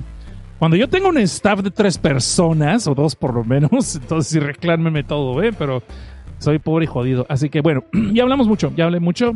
Vámonos un corte. No, no es cierto, ya. ¿Cuánto llevamos el programa? Perdón que me agarre, eh, me agarre ranteando todas esas cosas, pero es que es cuando trato de compartirles un poquito más de todo este desmadre que pasa detrás de la pantalla. Y este, ya necesito un chat de soda, así que permítanme tantito. Ay, caray. ¿No les pasa que el pinche mouse se les pierde cuando están haciendo un chingo de cosas y luego dices, güey, ¿dónde está? Y luego que sale esa jalada de que no aparece en la pantalla que estás trabajando, que como que está atrás de la pantalla que estás viendo. Hay problemas de primer mundo.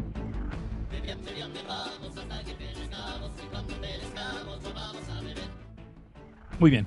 Ah, pero como no mencioné a José Manuel, en los Patreons. De castigo voy a echar otro chat de esto. Permítanme, tengo que echarme otro chat. Es, es castigo, es mi penitencia. So, no sé, a ustedes díganme de las pandemias así que han visto en mangas y en cómics, díganme cuáles son sus favoritas, cuáles les han gustado más, cuáles les han pantallado, cuáles les han hecho buenas ideas, porque chance hay algunas que yo no conozco y les puedo, este, los puedo entonces eh, buscar y reseñar. Fíjate que yo no sé qué Parasite era tan viejo. Qué curioso, ¿no?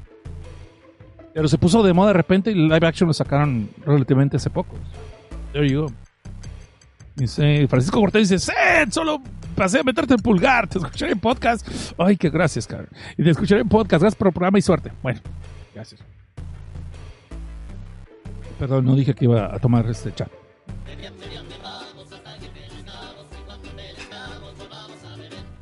Ahora sí.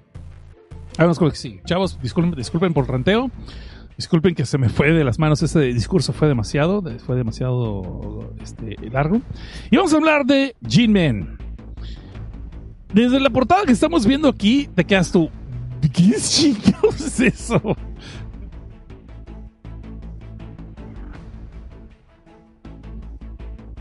Perdón, tuve que arreglar que yo aquí en la oficina. Eh, sí, de desde que ves ese- esa portada, te quedas tú, qué chingados. Y yo me tardé un rato en poder verla, ¿ok? Más bien, no en verla, sin poder distinguir qué estaba viendo. Y las personas que están escuchando el podcast, pues discúlpenme, pues eh, si ven la portada del, de- del- del episodio van a poder entender qué chingados estoy viendo. Y van poder entenderlo. Y este, Jin Men es un manga creado por el autor Katu Katahiro. Y en esta historia conocemos al protagonista en cuestión, que se llama Masato. Y no es que sea más alto, bueno, sí es más alto según cuentan, pero la historia, luego les cuento eso. El caso es de que este morro regresa al zoológico donde lo recuerda con muy bonitos recuerdos porque cuando iba a la primaria, él no tenía amigos. Ah, no tenía nada de amigos. Lo, tachaban de niño raro. Y se le, le encantaba irse a pasear al zoológico todos los días. De hecho, su padre, con tal de no estar lidiando con él, le compró un paseo anual. Y este morrillo se la pasa entonces todo el tiempo en el zoológico saliendo de la escuela y empieza a sentir como que un- una amistad con varios animales del zoológico, inclusive siente que los comprende y hasta como que puede sentir sus emociones, lo cual no es muy bueno que lo haya dicho en la escuela porque pues más lo empezaron a bullear, más le empezaron a echar en cara eso que estaba loco que que era raro. Pero sin embargo Masato pues después de un rato le valió madre y ya siguió durante todo el año de lo que fue eh, la primaria pues yendo todos los días allí. Y entre ellos había un elefante llamado Hanayo que era como que su animal favorito, ¿no? Entonces ahí estaba él yendo todos los días a platicar con él y pues con otros animales del, del zoológico. Entre ellos ahí estaba, eh, hizo amigas también con este compa que se llama Nakata, que es el, eh, el que es, era como el manager en ese entonces, no era el director del zoológico, sino que era uno de los managers que se encargaba de mantener el, en, en orden el zoológico y obviamente cuidar a los animales y los, los alimentos y todo el rollo, bla, bla, bla. Caso es que el morrillo después de varios años, se, ya como tocaba la primaria, por sus padres que andan viajando por sus trabajos, se tiene que ir. Y promete, le promete a Hanayo el elefante, pues que un día va a regresar otra vez y que una vez al año lo va a venir a visitar, pues para, porque no se sienta solito, pues porque es su mejor amigo, ¿no? Ay. Bueno, no tanto así, porque también hay una muchacha llamada Hitomi, de su edad, de su escuela, que pues como ya saben, el pinche clásica amiguito de la primaria, que se están echando ojitos, que yo sí te comprendo, y hay unas escenas muy tiernas que no les voy a contar aquí por una sección spoilers. El caso es de que este compa pues ya pasaron los años y el vato va a entrar a la preparatoria. Lo primero que hizo fue cambiarse de ciudad, para va a entrar a la preparatoria en esta misma ciudad y va a poder regresar otra vez a este zoológico. Y lo primero que se le ocurrió hacer, pues es ir a visitar a su amigo el elefante Hanayo y a su, ay sí, también de paso al vato ese que los cuida, ¿no? El, el Nakata. Para su sorpresa ve que los animales siempre ahora, él no los recordaba tan, tan, con tanta energía y tan, eh, tan energéticos y tan emocionados. Y cuando llega al zoológico puede notar que inclusive Hanayo como que está, pues está de malas, pues. Y al principio el vato que está trabajando en el zoológico en ese momento, no Nakata, sino otro cuate, pues como que le dice, espérate, espérate, está de malas, no te acercas al elefante. No, espérate, está mi compa, me va a reconocer y que todo. Y dices, puta, y aquí uno está pensando, al rato corte, ah, muerto por jugarle del valiente. Pero no, Este, eh, Masato se mete como perro por su casa en la jaula del elefante. Sí, a punto de que le hagan, hagan calcomanía de un pisotón. Pero no, podemos ver que Hanayo lo reconoce, lo recuerda y luego lo, está haciendo cariñitos con su trompa. Lo cual es así como medio cosa medio. Pero bueno, estamos alegando en, el podcast equivocado. El caso es de que entonces llega allí Nakata y le dicen, ah, pues oye, pues qué chido que regresaste. Ay, sí, vaya que sí creciste, ya estás más alto, más alto. Y es el chiste tonto que no me salió. Entonces dice, no, y, Masato todo dice, oye, aprovechando tu buena voluntad, salme el paro, mañana voy a volverme a ver que Hitomi después de tantos años, y pues ya sabes que es mi crush y que la quiero traer aquí porque a ella también le gusta el zoológico, y pues mañana domingo, ya sabes, domingo de empiernados, y pues empezar la cita desde este lado, pero no. El Nakata dice, híjole, ¿sabes qué? Mañana como que no sé, como que no es buena idea mañana, compa, ¿no? Pues, Pero pues, eh, lo que están platicando de eso son interrumpidos por el director zoológico, al que le empiezan a dar carrilla, se, se dice, se llama el director Gori, pero realmente parece cochito, y lo digo literalmente, sí, sí, está pasando tonelaje y todo lo que quieras, pero más bien porque sí tiene facciones muy de puercas, muy puerco el cabrón, y no se habla de sus hábitos, este, este, melendrosos eh, sexuales, nada por el.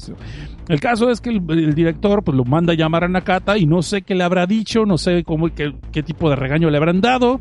Yo creo de esos que le dan al Cosnar de vez en cuando y luego se tiene que desquitar haciendo un podcast. Pero el caso es que Nakata el día siguiente, pues anda, eh, digo, eh, al rato anda todo aguitado, le dice, no, ¿sabes qué? Pues Masato, ahí nos vemos mañana, y pues mañana vemos lo de esta morra, a ver si te dan chance de entrar a la jaula de- del elefante, pero pues, ¿sabes qué? Pues como que déjalo por otro día, está cabrón, ¿no? Pues porque estas cosas así están del caso ahorita en el zoológico, ya sabes, la temporada, y bueno, punto y aparte, hacemos un corte, ¿ah? Al día siguiente está en Masato a las 7 putas de la mañana esperando en el metro a que llegue Hitomi, o sea, no mames, ¿domingo? Neta, bueno, y, mal por el cuate que le anda haciendo que una muchacha se levante los domingos a las 7 de la mañana y peor la que le hace, le cumple sus carpichitos porque vemos que llega Hitomi exactamente allí en la clásica escena de que, ay, llegué tarde. No, yo acabo de llegar, pinches, vato desde las 5 de la mañana, pero ahí está. El caso es de que van pues, al, al, al zoológico, no creen que iban a ir al hotel, no, espérense, no, al zoológico, pero como era domingo, eh, iban muy temprano, pues porque querían entrar antes de que llegara el público y toda la chusma, pues para poder darle el, tour oficial, ¿no? Y supuestamente, pues el va a pasar tanto precisamente, no, yo hablé con mi compa que nos va a dejar pasar, la chingada, todo bien, ¿no? Pero, pues para sorpresa de ellas, se la pela porque está todo cerrado, el zoológico. Sin embargo, Masato dice, ah, no, mira, pero esta puerta está abierta, pues vamos a pasar por aquí, por la góndola de los boletos, no se lo salta el cabrón. Así como lo del metro, de que, ah, pues me salto, donde muchos partieron la madre, por cierto, pero bueno, gente chilanga se acordará de eso. Entonces, eh, pues la morra, como no queriendo, le sigue la corriente y entran al zoológico, aunque ven que pues no hay nadie todavía. Sin embargo, Masato empieza a entender, no hay ninguna persona del público todavía, pero tampoco están los empleados. Y lo peor del caso es que tampoco se ven los animales. Ah, cabrón. Si a lo mejor todos están durmiendo, echando la mona, pues se levantaron tarde los huevones en domingo, pues andan crudos, echaron una pisteada mañana, eh, no sé.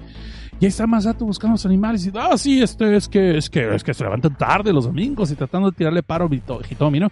Y Hitomi, pues se ve claramente que le está tirando el can, le está diciendo, oye, pues mejor vamos por otro lado, es muy temprano, mejor vámonos a platicar a un ladito y regresamos más al rato a ver los animales. Pero este cuate no, como que no capta y dice, no, no, no, espérate, los animales están aquí, aquí están los animales, ahorita, ahorita se van a levantar, están chidos, el rollo. Entonces, para no ser el segundo cansado, de repente oyen un grito, cabrón. Y de repente piensan, ay, cabrón, ¿qué está pasando aquí? Y pueden ver que va corriendo un empleado del zoológico, hecho la mucha, así como diciendo, órale, güey, ahí viene, te dejaron algo en el, el testamento de tu abuela. Y ahí va este cabrón corriendo, algo así. Pero luego vemos que no es por eso.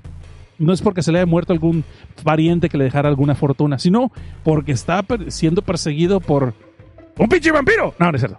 Está pues, como un vampiro el domingo a las 7 de la mañana. Pues, no mames. No. Está siendo perseguido por varios animales del zoológico que se salieron del jaula así nomás por huevos, así de huevos. Dijeron, no, ¿sabes qué? Es muy temprano, no tengo ganas de comer con flakes de que me sirven, del tigre Toño. ¿Sabes qué? Me quiero echar uno de los empleados. Y, pues, vamos, ¿no? Pues yo tengo el paro, compadre. Sí, vamos, elefante. Vamos tú, compa león. Vamos, compa tigre. Sí, sí, vamos a chingarnos a este güey. Bye, mocos. ca- Pues que se le están escabechando y se le avientan encima varios este, animales salvajes, felinos, creo yo, porque son bien revoltosos cabrones, son hijos de la chingada. Y bueno, ahí se lo están tragando este pobre hombre. ¡Ay, mames! me están tragando. Y bueno, obviamente Hitomi se da cuenta de que lo están tragando y se trauma. Masato luego lo está queriendo buscar ayuda y pedirle ayuda a la policía o a los otros encargados del zoológico. Y pues nadie le responde y no se ve que haya ningún empleado. Pero Hitomi, sin embargo, aparte que está viendo el destripe, lo cual tal vez no le causó mucho problema porque seguro es una de esas enfermas que le gustan las películas de terror. Ya ha visto tripas por todos lados. Vemos que hay algo que sí la trauma, pero no sabemos qué es. Y total que empiezan a correr porque se dan cuenta que esos animales no eran los únicos que estaban fuera de la jaula y no eran los únicos que están queriendo atacar humanos. So, para no hacerles el cuento cansado, se, pelan y se van a las buscando jaulas y en vez de salirse porque las puertas se ponen esto él, él- aquí se ve muy sonso el Masato no él insiste en que quiere buscar a su amigo Nakata para decirle que lo que le está pasando y que le ayude y la chingada. Y aparte pues porque quiere ver al pinche Hanayo el elefante no o sea terco el cabrón terco el cabrón. Pues van corriendo a la jaula del elefante Hanayo.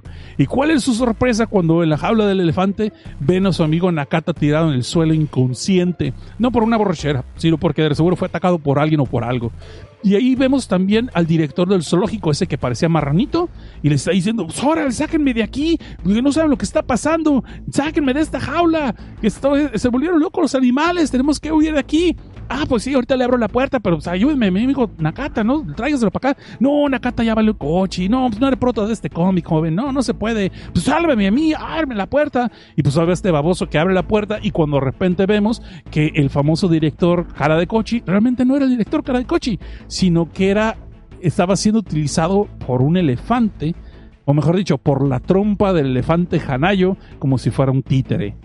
Te quedas tú, "Wait, ¿what? Pero lo peor del caso es que Hanayo no tiene su cara de elefante, sino que tiene un rostro humano con una trompota. Eso es una pinche narizota, ¿no? Digo, hijo, y eso te la cambio. Pero bueno, eh, perdón. Entonces, ya rompí todo, ya rompí todo el suspenso, perdón. Es un pinche elefante con la cara de, de- de un humano, pero con esa trompota de elefante que no pueden con otra. Y Numa lo está usando como títere para que le abran la puerta. Y acto jodido quiere este Hanayo, pues se le deja ir a Masato y se lo quiere estampar, lo quiere dejar de hecho calcomanía, lo quiere hacer guacha, pues para que entiendan, lo quiere matar. ¿Por qué? ¿Quién sabe? No sé, los elefantes nunca olvidan algo, tienen memoria chingona, a lo mejor este güey le metió la madre, no sé, alguna cosa, no sé, le, robó sus, sus, sus cacahuates, o le prometió traer el cacahuate japonés, pero como en Japón los cacahuates japoneses son distintos, pues no sé.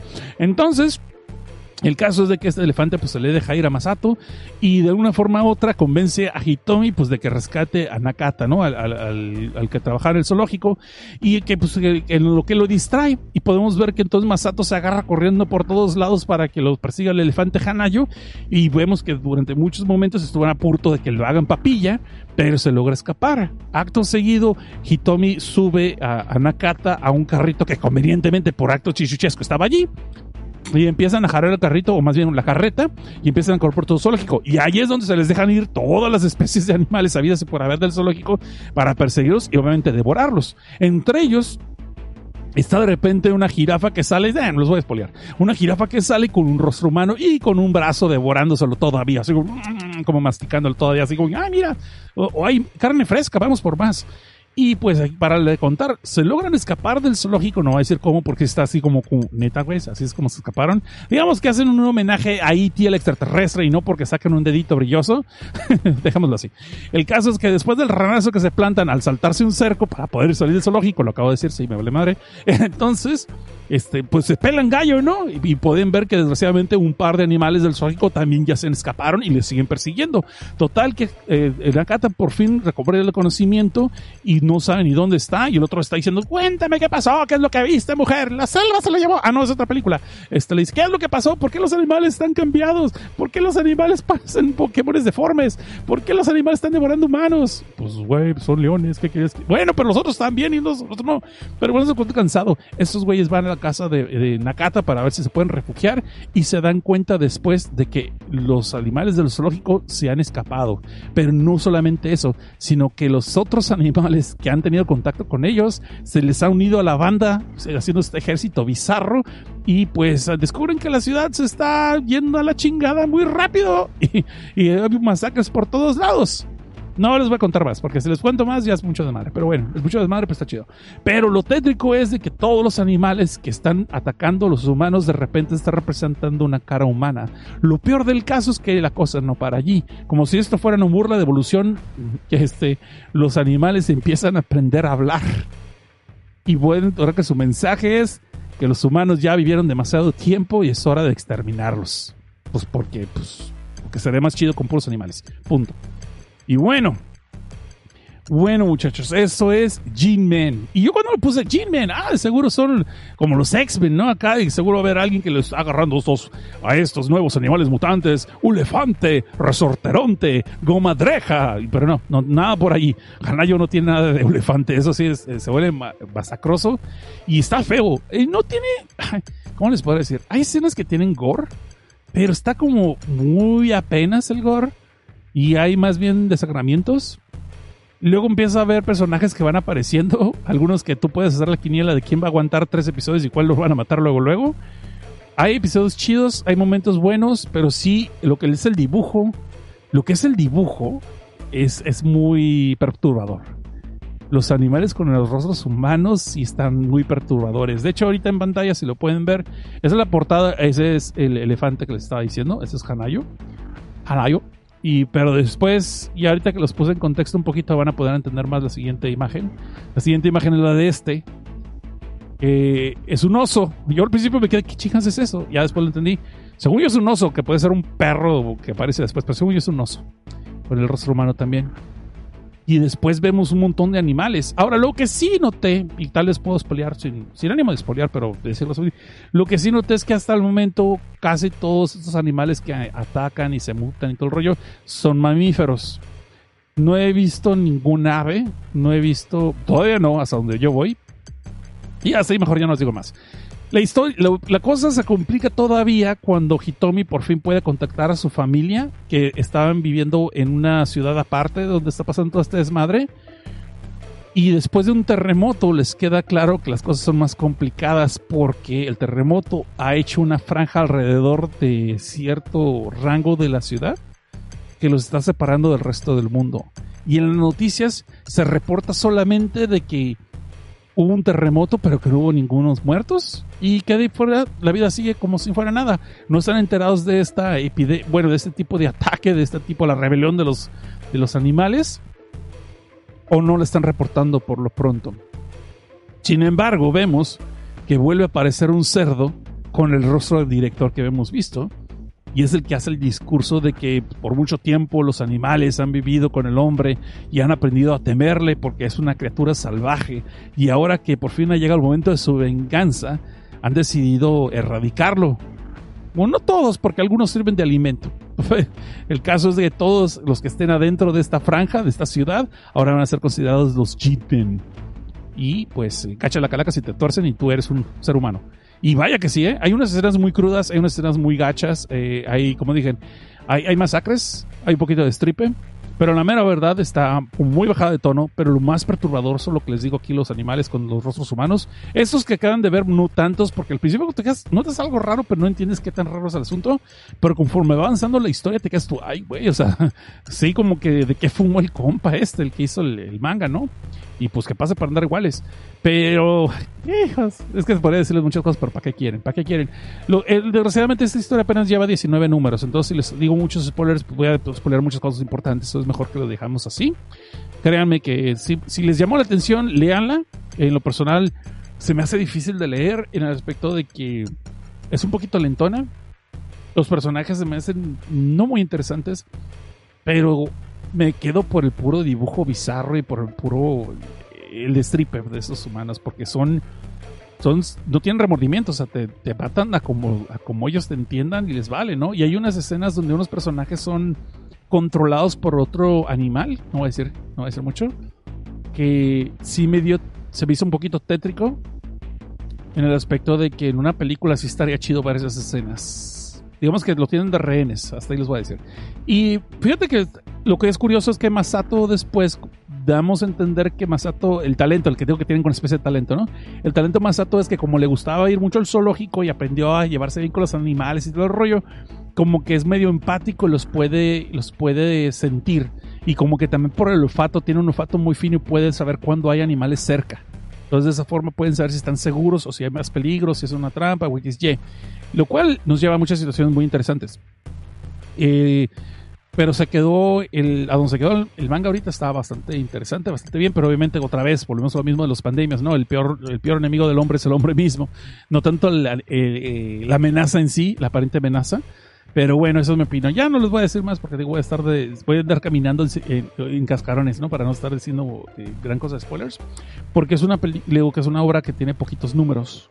Vamos a ver qué dice la gente aquí del chat y de chat. Vamos a ver. Ay, caray, ya la regué otra vez. Que siempre la rego aquí. No cabe duda que no estoy hecho para hacer cosas en transmisiones en público. Dice. Ah, Bultimar X, mira, aquí está. Eh, Ale Marcel pregunta: ¿Pandemias o situaciones posapocalípticas? Situaciones posapocalípticas. Pues. Sí, eso. Dice Bultimar X. Hola, Seth. Saludos. Hola a todos. Hola, Bultimar X. Eh, William Wallace dice: Seth, ¿ya leíste el cómic Girl. eh, Girl de Hermanos Luna? No, ya me lo habías recomendado, creo. Son de mujeres aliens que procrean como pollos. Creo que me lo habías mencionado. Por los hermanos Luna me acuerdo más que nada, pero no lo he leído. Pero sabes que lo voy a buscar. Ahorita lo vamos a poner Wally. Gracias, Wallace. William Wallace, perdón. Dice Gamae, tiene ojos como el Corintio. Ok. Dice Francisco Cortés, dice, Seth, ¿has seguido los Pumpkin Night? ¿Qué te ha parecido? Híjole, híjole. Este, híjole. Eh, Pumpkin Night me encantaba hasta que sale algún político así bien forzado del asunto, pero todavía lo aguanté eso. Pero después de eso, si tú leíste Francisco Cortés, si tú has leído Pumpkin Night, sabes a qué me refiero. Lo que pasa en el edificio después de que aparece cierto político o, un cameo, digámoslo así. Después de eso, yo me quedé, güey, creo que esto ya se fue de las manos, pero feo. Iba muy bien hasta allí. Ah, no digo que no me gustó, no digo que no me gustó. Pero luego, desgraciadamente, están saliendo como una especie de, de escenas que no tienen nada que ver con la trama principal, pero como que es en el futuro, como que va a ser más después. Y ahorita encontré, justamente esta semana encontré un otro spin-off de Pumpkin Night, que en cierta forma trata de explicar por qué esta muchacha tiene tanta fuerza y por qué es tan, tan, tan, tan hábil, vaya así, ¿sí? Porque la masacre del asilo de donde se escapó y como que lo quieren explicar, como que ese spin-off está explicando eso. Entonces sí me quedé así como que, ah, ok, como que no sé si me inter- no sé si me está gustando la idea de que me expliquen eso precisamente y que lo estén ampliando, pero pues voy a seguirlo leyendo. Pero Pumpkin Night, por lo menos a lo que sea hasta el episodio 19 o el episodio 20, híjole, me estaba gustando muchísimo. Y lo quiero, todavía, todavía lo quiero ver en manga, ¿eh? Digo, lo quiero ver en anime todavía o en una película live action, estaría chingón. Una película live action sería un buen slasher, sería un muy buen slasher. Para los que no sepan de qué estoy hablando, porque a veces este, pueden ser escuchas nuevos y no saben de unos mangas que ya reseñamos aquí. Pumpkin Night es un manga slasher que trata de una... pues, básicamente es de un compa que los llegan a invitar a una reunión de amigos. Si mal no me recuerdo. No, no, ese es Kiriko, pero ya la regué. No, es- ese es Kiriko. Ok, Pumpkin Night trata de una chava que eh, por alguna razón la bulleaban en la escuela y el protagonista nunca la defendió, pero supuestamente eran muy amigos y se, hacían ojitos y chingadera y media, pero no la defendía y la bulleaban mucho. Y en una de esas, de repente como que la empezaron a aceptar. Cualquiera que haya leído Carrie sabe que eso es una trampa. Pero el caso es de que ah, esta muchacha, a esta chamaquilla, se me fue el nombre ahorita, perdón, lo que es esta, esta chamaquita, le jugaron una broma muy gacha y quedó toda deformada de la cara y se volvió loca. Después de cierto tiempo se escapa del manicomio donde le estaban, en estaban atendiendo y decide cobrar venganza con este grupo, la élite de este grupito de bullies de la escuela. Y se los está masacrando bien, bien, bien, de una forma bien gorosa, bien violenta. Y la chava se caracteriza porque cuando se escapó del manicomio se pone una calabaza en la cabeza, una especie de máscara de, de calabaza en la cabeza, lo cual sí le da mucho más tétrico. Y tiene un cuchillo eh, muy peculiar. De un lado es un cuchillo como de taquero, pues un cuchillo machetero, y del otro lado en el mango tiene una especie de esas que es como para cuchara para la nieve, pero con picos. So sirve para arrancar ojos. Si no me pregunten cómo es que sabemos eso. So, a mí me gusta mucho, Pumpkin Night me gustó mucho. Obviamente sí tenías que dejarle, creerle muchos sí chuchas de que la morra, una chamaquita nanita podía, no sé, con gente de, de 150, 200 kilos sin ningún problema, pero como te digo, eso ya tenemos que dejarlo por un lado y que tenía planes muy, muy pinches maníacos y le salían muy bien, como que se los sacaba de la chistera. Como si fuera ninja la, canija, ¿no? Pero si lo ves del lado del entretenimiento nada más por lo que es el slasher, la historia en sí es muy buena. Y a mí me gustó mucho. A mí me gusta mucho, me gustó mucho. Nomás el- los últimos episodios son como que, ay cabrón, espérame, como, como, como, como- que regrésate tantito y esto no me está gustando tanto. Regrésate. Pero de ahí fuera está chingona. Está chingona y la quiero ver hasta el final. Dice Camargo 180. Buenas, Ed. Buenas, voy llegando. ¿Qué me perdí? Peces mutantes y animales. Animales con caras de humanos. de eso te perdiste. Pero bueno, dice César Ramos. Tarde, pero ya le pusimos garrita arriba. Saludos. Muchas gracias, César Ramos. Eh, Marco García dice Apocalipsis Furro. Pues no, porque ninguno de estos son humanoides. Todavía no, pero sí se pueden convertir en furros después. Y dice Manuel Cortinas, esto en anime estaría con ganas. Sí, de hecho estaría chingón. Furro, furro, ¿Por qué me hacen decir cosas que no puedo decir? Chingado. Furrocalipsis. Furrocalipsis. Está chido. Furrolopsis. Furrolopsis. Furrolipsis. Bueno, se le están dejando caer con los nombres ustedes, ¿eh? Furrocalipsis o Furrolipsis. Furrolipsis. Cualquiera de los está chido. Cualquiera de los está chido y estoy seguro que Angels estaría tocando. Eh, digo, estaría tocando sus videos para hacerle espacio y comprar este DVD. Y dice aquí. Dice Carlos Enrique Estrada, "Es el me- este manga que mencionas es el primo de Filme Tinta y Sangre y que es el mejor momento para hacer furro. es el, el del promo. Ok, este menciona que mencionas en el promo. No, fíjate que de eso sí no lo mencioné. Este de G-Men podría eh, traducirse. No, hay un manga que se me fue el nombre ahorita, fíjate, y de hecho lo iba a mencionar, pero se me fue el nombre.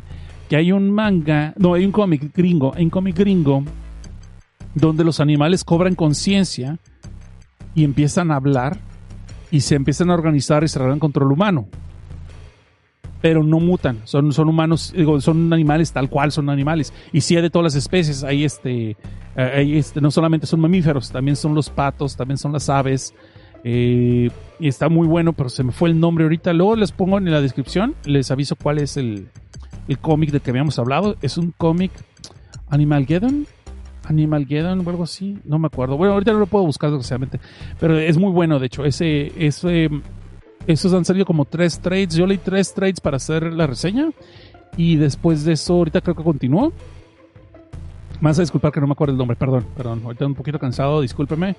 Pero sí, y en ese es el que hago del promo de Filme Tinte Sangre, que es el, momento- el mejor momento para hacer furro, porque ese son los animales que se rebelan. Y de hecho hay unos, eh, eh, más adelante en el cómic, los animales hacen como una especie de resistencia contra el humano y vemos tortugas con unos lanzamisiles que, que, que en concepto sería estúpido, pero ya cuando lo ves se ve chido. O sea, dije, ay cabrón, pues sí, ¿no? ¿Cómo, ¿Cómo controlan los misiles? ¿Cómo los disparan? No sé, me imagino que son otras personas. Luego vemos un venado que en las astas tiene unos rifles puestos y una ardilla arriba de la cabeza del venado con unos, con unos eh, hilos tiene el control de los gatillos. Eso te quedas tú, ah, cabrón. Y obviamente hay palomas que, tienen, que pueden dejar caer granadas y otras cosas. Eso está chido, está chido ese. Ese, ese manga está chido. Ese cómic está chido, perdón. Dice, no es una gran habilidad oler animales, creo, no lo sé. De, de hecho, los puede presentir, puede ser empático. Hay un momento donde está comunicándose y medio convenciendo a un animal de que no los ataque. Pero te digo, desgraciadamente hay traiciones humanas, entonces la cagan. Y de ahí en fuera, el, el digo, pero no es solamente que los puede oler, los puede presentir. O sea, puede, digo que llega un momento donde ves como que él está cambiando también. No sé si va a haber algún alguno de que él se va a convertir en el rey de los animales o alguna chingada por el estilo, pero bueno. Dice aquí, dice el tacos. Lo malo de Gene Man es que se va bien lenta y si el prota es el que más o menos tiene personalidad, los demás están de bulto.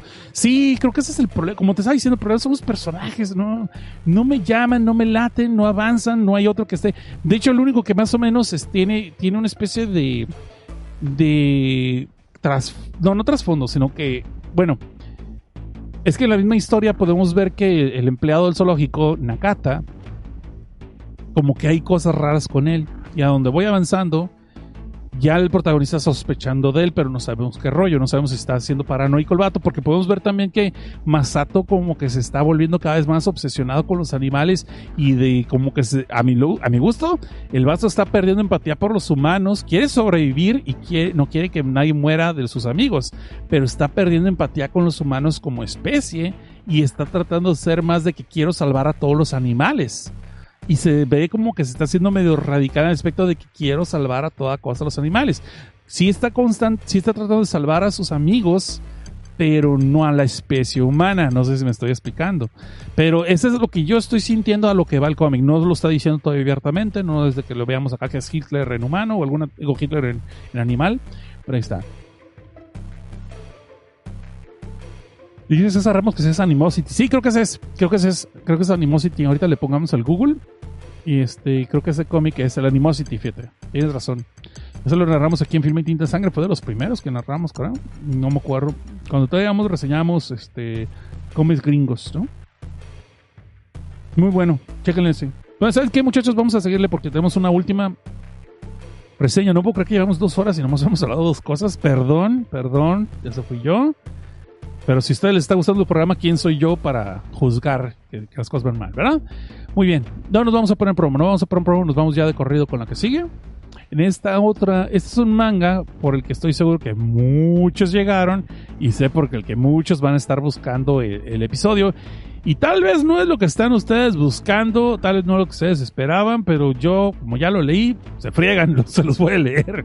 Y este se llama Hentai. Y les voy diciendo que la historia, Hentai tiene cuatro autores aquí. Es Kaisha Ryu, Fujihiro Kei y Umemaru. Y no me lo estoy, no me estoy así se llama el güey. Bueno, la persona, Umemaru, así se puso. Y esta es la historia de una chava que trabaja para una revista de esas que le encanta andar contando historias de fantasmas y de eventos paranormales y de cosas malditas y de espectros y apariciones y bla bla bla, todo lo que a ustedes les encanta. Es la mano peluda, pero, en pero es la mano peluda, pero en, en revista. Esa de tal vez de eh, efecto ovni, que, había mucho en mis tiempos. Cuando yo era jovencito me acuerdo que había muchas revistas de esas, del insólito y cosas por el estilo. Que me gustaba mucho leerlas, pero ya después cuando creces pues, te quedas tú, ay, pues eran puros pinches, perdón, eran puros fraudes, ¿no? Y cosas por así. Entonces, esa es la historia de Yuko Natsuki, una reportera de, este, de esta revista que le estoy diciendo, y que escuchó la leyenda de un departamento que está maldito. Un departamento en el que todas las personas que rentan ese departamento no duran ni un mes, acaban muertos o sufren un accidente horrible que los deja mal de por vida, o este, inclusive esta maldición se ha extendido y en este mismo edificio, en varios departamentos aledaños a este, los, los que han residido en esos departamentos sufren la misma suerte.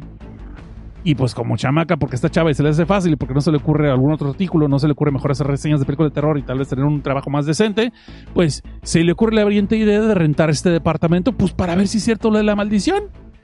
Obviamente su jefe, el jefe Ida, durante mucho tiempo le estoy diciendo que no, no le voy a, no te voy a dejar que hagas eso, no te voy a dejar que agarres esa, esa, nota, no te voy a dejar que agarres ese departamento, pero ya saben cómo, si, le hubieras hecho caso Yuko al jefe, pues no habría, no tendremos manga y no lo estaré narrando ahorita. Entonces, obviamente esta morra, pues va por sus ovarios y dice, no, pues voy a rentar ese departamento y va y lo renta, a pesar de que ando y no estoy hablando de mí, que yo ande borracho, no, porque no, Ando, el agente de bienes raíces, le está chingue, chingue, ruegue, ruegue, llore, llore, chille, chille, que no es lo mismo llorar y chillar.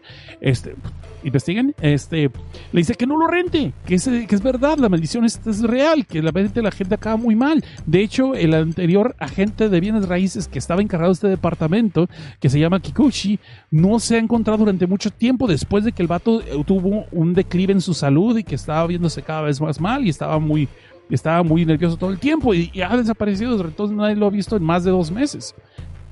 Y curiosamente, pues esto, en vez de servir como advertencia, pues a Yuko le prende más la cola para rentar el departamento. Y bueno, ¿para qué les voy a hacer cuento cansado? El caso es que esta morra por sus ovarios va y lo renta, le pide la llave y inclusive le Ando, que es el agente de bienes raíces, no quiere entrar al departamento dice, no, ni madre, yo no entro, yo hasta aquí llego, aquí a la puerta y estuvo. Llega la morra, entra como perro por su casa al departamento y queda decepcionada de ver que el departamento se ve como cualquier otro departamento, inclusive moderno, muy bien cuidado, muy bonito, no hay sangre por ningún lado, no hay vómitos ni guácara, no hay restos de un cadáver. Bueno, ahí ya vimos en otro manga que hay gente que se dedica a limpiar los cadáveres, entonces obviamente en este pues no iba a haber nada de esos eventos. Y pues no le encuentran nada de raro departamento. Dice totalmente, ¿sabes qué? Pues lo voy a tomar. Pero vente, güey, vente, vente, vente, vente, paseate conmigo. Y jala a la gente hacia adentro del, departamento. Y nomás podemos ver cómo Ando, la cara se le deforma. Dije, no mames, acabas de chingar, acabas de destrozarme la vida, no sabes lo que acabas de hacer. Inclusive nosotros, los agentes de Revinas Raíces, aunque no entráramos al departamento, ya nos cargan la chingada. Y pues es cuando cuenta de su otro compañero de trabajo, la gente de Kikuchi, ¿no? Que era anterior que lleva desaparecido un buen rato y durante mucho tiempo se veía que está todo demacrado de salud, como si algo o alguien estuviera chupando la energía. Entonces, y se llama Gentai este venga, por alguna razón, ¿eh? Entonces, de aquí vemos que Yuko Natsuki Ah, pues ahí dice, no, no pasa nada, la chingada, que aquí yo me voy a quedar, la chingada. Y Ando sale un rato y de repente empieza a escuchar voces raras Yuko. Y empieza a decir, ah, ven a jugar conmigo, quédate. Oh, qué bueno que viniste, pendejadas por el estilo, ¿no? Y de repente, pues ya la morra, como que ya empieza a sentir que de veras es cierto esto, porque, pues bueno, se da cuenta que no hay nadie en el departamento que ella. Después llegando otra vez, y cuando están allí alegando de que sí o no, que si escucha una voz, era su imaginación, pues nomás vemos que de repente cae por enfrente de la ventana de ellos, justo cuando ella se está asomando, cae una, una persona desde lo alto haciéndose cuacha en el suelo, porque están en un segundo piso ellos, como dicta cliché. La sorpresa es cuando nos damos cuenta que la persona a la que claramente este Yuko pudo verle el rostro que tenía una expresión de horror horrible, pues obviamente te caes del azotea y te vas a matar, pues vas a tener una cara de, de sorpresa, no creo que vas a decir, ¡ah, woohoo! Bueno, quién sabe, a lo mejor hay gente que sí, ¿no? Que trae un paracaídas y hay gente también pues, que está muy. y trae ideas de suicidio. Pero el caso es de que la persona esta que está cayendo sí trae una mirada de horror horrible. Y resulta ser que era ni más ni menos que Kikuchi, el agente que estaba perdido durante mucho tiempo. Quién sabe dónde se habrá aventado, quién sabe por qué, desde, por qué ahora decidió hacerlo, pero el caso es que esto por fin le puso los pies sobre la tierra a Yuko y se da cuenta que acaba de meter el peor error de su vida, tal vez, al rentar este departamento que completamente se ve que se está embrujado, porque desde ese momento puede sentir como unos tentáculos así, como una, una especie de tentáculos de neblina, imagínense eso, pues le están rodeando y la están agarrando su cuerpo, ¿no? Y de hecho nos dan una escena donde ella se está bañando en su regadera, en su departamento, y siente como una presencia maligna ya le está echando el ojito, y pues obviamente esta quiere salirse corriendo de su apartamento y acaba inclusive en el mismo departamento del cual está tratando de ir, que es el departamento que está maldito. Y si no entendí lo que acabo de decir, yo tampoco entendí lo que dije. Pero bueno, el caso no es ese. El punto es que el día siguiente, pues su jefe le pone la regañadiza de su vida, así como me regañan a mí en mi trabajo. Digo, perdón, me estoy proyectando. Así como paigan la regañadiza a unos güeyes de vez en cuando porque son unos inútiles en su trabajo. Y según el jefe. Y entonces, pues chingate mal, jefe. Y entonces, no es cierto, jefe. Entonces, estoy hablando del jefe del, manga, estoy hablando del jefe del manga. Entonces, como diciendo, este, el jefe Ida, pues le pone la regañada de su vida a la morraca. ¿Cómo te atreves a haber rentado este departamento? Te dije explícitamente que no. ¿Estás idiota o qué? Que la chingada todo el rollo. Le pone una patiza. Y lo peor del caso es que la morra ya como que ahora sí le cayó el 20 de que de veras algo la va a poner en peligro y está chillando, está ahí insoportable, inconsolable. La chava ya no sabe cómo rajarse porque ya sabes que confundes un contrato en Japón para entrar en un departamento, te chingas. No hay desde que, ay, ay, era cáliz, no se vale. No, no, no te chingas. Ahora tienes que pagarlo eso y el año completo y te chingaste. Y pues, aparte de eso, sí está maldito y se va a morir, ¿no? Pero también por eso está arrepentida. Pero no es un punto importante. El caso es que cuando le toca entonces ir al departamento, este, su jefe decide que le va a buscar ayuda. Y como dicta el cliché en un manga llamado Hentai, pues tienen que ir con la archivista de esta revista de cosas paranormales y conocemos entonces a Ichinose, una señorita de muy buen ver, que está bastante sabrosona, pero pues que se dedica nomás a hacer eh, archivos de todos los artículos y que ha investigado de cosas paranormales. Pero pues hasta ahí llega su participación, así que nos emocionen jóvenes. Entonces, podemos, por cierto, también Yuko, podemos ver que la dibujan muy chichoncilla y cae todo el rollo. Y, y, clásico, jovencita, ¿no? O pues es una chamaca novata, una reportera novata, y por eso está haciendo las tarugas que hace, porque está chava y se le hace fácil. Pero el caso es de que entonces el jefe Ichida este, decide que va a tratar de ayudarla para ver, investigar todo lo que pueden sobre este departamento maldito para ver cómo hacer que esta chava pueda salir, durar el mes completo, el mes de la renta y pues que no se la cargue el payaso. Lo peor del caso es que cuando se empiezan a involucrar en esto, podemos ver que a la hora de ir al departamento, otro vecino, una vecina de ella, que estaba ya mudándose a la chingada y atrae a la gente de mudanzas, de repente se le aparece una niña y esta niña pues le dice, no, pues yo quiero seguir jugando contigo y, no te puedo dejar ir. Y pues esta chamaquilla se le aparece así, cabrón. Como pueden ver en la pantalla. Pues así con ciertas intenciones, ¿no? Y de repente podemos ver que está jugando con la cabeza de uno de los, de, de los cuates de la mudanza Pues porque se le hizo que se veía más chido si el cuerpecito estaba sin cabeza, como algunas muñecas Barbies, algunas veces lo han hecho, según tengo entendido. Y pues la morra que se iba a mudar ya se quedó, se da cuenta que ya es demasiado tarde y pues no les voy a contar cómo es que qué es lo que le pasa. Pero caso que todo este desmadre pasa en el departamento justo cuando Yuko y sus compañeros están dentro del departamento tratando de averiguar la maldición y pueden ver entonces que esta maldición se ha extendido a otros cuartos, al segundo, el primer piso y el segundo piso, y que mientras que tal vez se hayan aparentemente librado los inquilinos cuando se mudan, muchos después del mes que se fueron también acaban siendo cadáveres y en situaciones pues no bastante, bastante buenas. De ahí fuera lo malo es de que esta chava, Yuko, por alguna razón se le ocurre ir a brindar ayuda a estas muchachas que la están siendo decapitada y por alguna razón piensa que puede ayudarle, no sé, lleva un masking tape y quiere poner la, cabeza junto al cuerpo, no tengo idea de qué es lo que chingados que quería hacer, pero el caso es que cuando este espectro la ve, le dice, ay hermanita, qué bueno que regresaste. ¡Güey! ¿Qué? Espérame, este tipo de magia no me está gustando. y el caso es de que esta chava entonces empieza a investigar de que quién chingados es este espectro y por qué a ella, en esta ocasión, decidió no asesinarla como a todos los demás del cuarto, donde se estaba la, la chava mudando. Y aquí es donde las cosas apenas van a empezar un giro acá, va a haber una investigación y va a estar investigando quién es el espectro, de dónde viene, cuál es la historia de este edificio. Y podemos ver que el edificio, desgraciadamente, a pesar de que saben que está maldito, lo siguen rentando porque nunca falta un incauto que le vale madre y piensa que está a muy buen precio. Y, y los jefes, los dueños del departamento, pues lo siguen rentando, pues porque dinero, ¿no?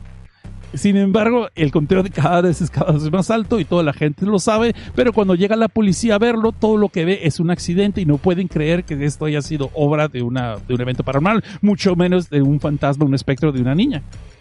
Pues para no hacerse cuento cansado, eso es básicamente hentai. Y si estás diciendo, hey, ¿a qué horas va a ser, a qué horas va a pasar algo, pues, de sexo, chichis, pitos, nalgas? No hay nada. No tengo idea por qué le pusieron así a la, a la historia.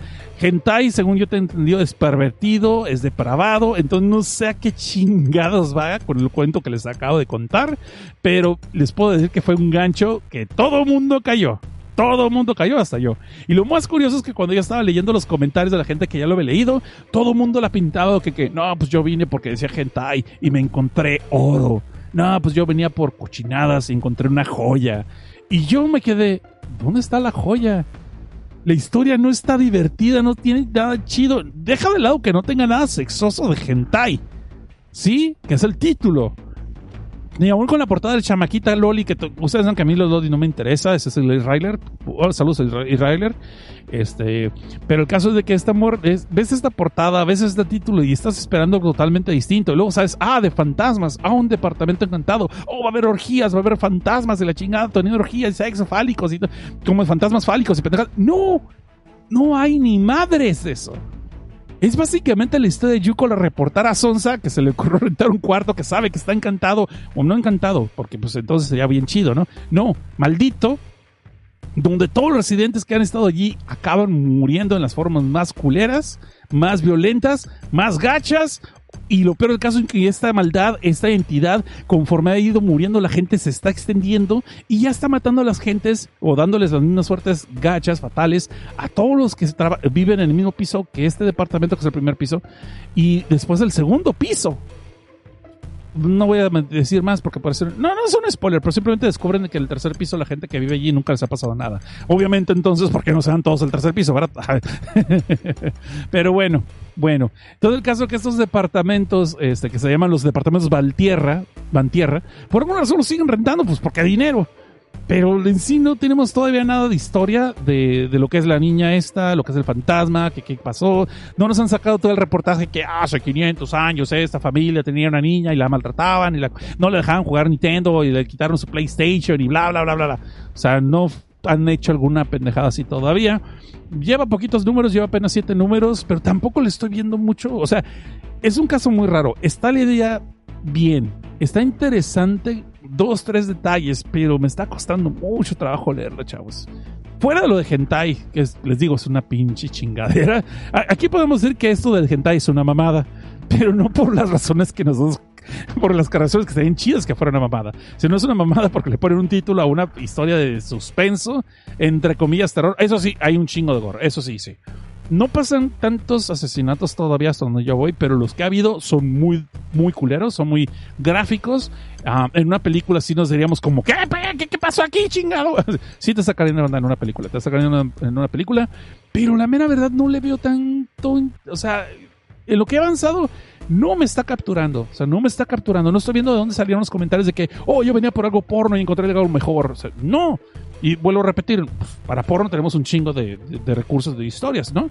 Este, por cierto, ya estoy, ya estoy leyendo Extra Credit y estoy también leyendo la de Doble Vida. Em, próximamente otro episodio de Cochinote. Eh, pero bueno, el caso no es ese. El caso es de que te digo, no es tanto por el título. Eso fue una troleada. El pinche título es una troleada. Pero la historia en sí tampoco se me está haciendo tan buena. Y discúlpenme, pero este episodio creo que les traje puras. Ahora sí, este episodio creo que les traje puras cosas que no son tan recomendables. Algunas me gustaron a mí, pero no sé si les van a gustar a ustedes. Pues por eso también les estoy diciendo. Y la ventaja es de que todo esto fueron de 7 episodios nada más, 6 episodios nada más. Eh, menos, este, perdón, la de Jinmen ya va por 19 episodios. Y la de los pescados va por el episodio 8, creo, 9. Bueno, el caso es. Entonces, decidanse ustedes. Aquí es donde yo te digo que puede ser un buen momento para decidir si le sigues o no sigues. Yo no creo que voy a seguir leyendo hentai. Eh, bueno, sí voy a seguir leyendo hentai porque es mi vida. Porque, óyeme, estos brazotes no se hicieron solitos. Pero me refiero que hay este manga de Kaisha Ryu, Fukichiko Kei, Umemaru, ha llamado hentai. No creo que lo vaya a seguir. Ahora, el dibujo está muy bien. El dibujo está chido. El dibujo está. eh, curiosamente, todas las protagonistas que salen aquí, Yuko Natsuki está que se cae de, está, está sabrosona, pero obviamente Ishinose está que se cae de buena, y, y después sale una doctora que al principio está así como que, ah, bueno, de repente salen más personajes y que ya sabían de este tipo de, de- del departamento y empiezan a unir fuerzas para investigar y poder salvar la vida a Yuko. Ah, también a ellos, porque como se metieron, como se involucraron con Yuko, que está involucrada en el departamento, ya están también malditos y pueden morir ellos también en cualquier momento. Pero no estoy sintiendo nada de, de, que están en peligro, nadie de ellos todavía. Y ya para bueno, este tipo, digo, la que matan es a, eh, a la que matan es a este agente que se había perdido y al que matan después es a la señora que se quería, la muchacha que se quería mudar del, del edificio, que la masacran bien feo, eso sí, a ella y a los, los cargadores, a los, los de mudanza. Perdón por el spoiler. Pero de fuera, no, o sea, no me está aprendiendo, no me está. Tal vez por eso estoy diciendo tantos spoilers, porque estoy diciéndoles desde advertencia, desde ahorita no tengo ganas de que le hagamos más detalles o más faramaya. Eh, y esa es mi recomendación, chavos. Esa es mi anti-recomendación o recomendación o mi advertencia, no sé cómo lo quieran llamar.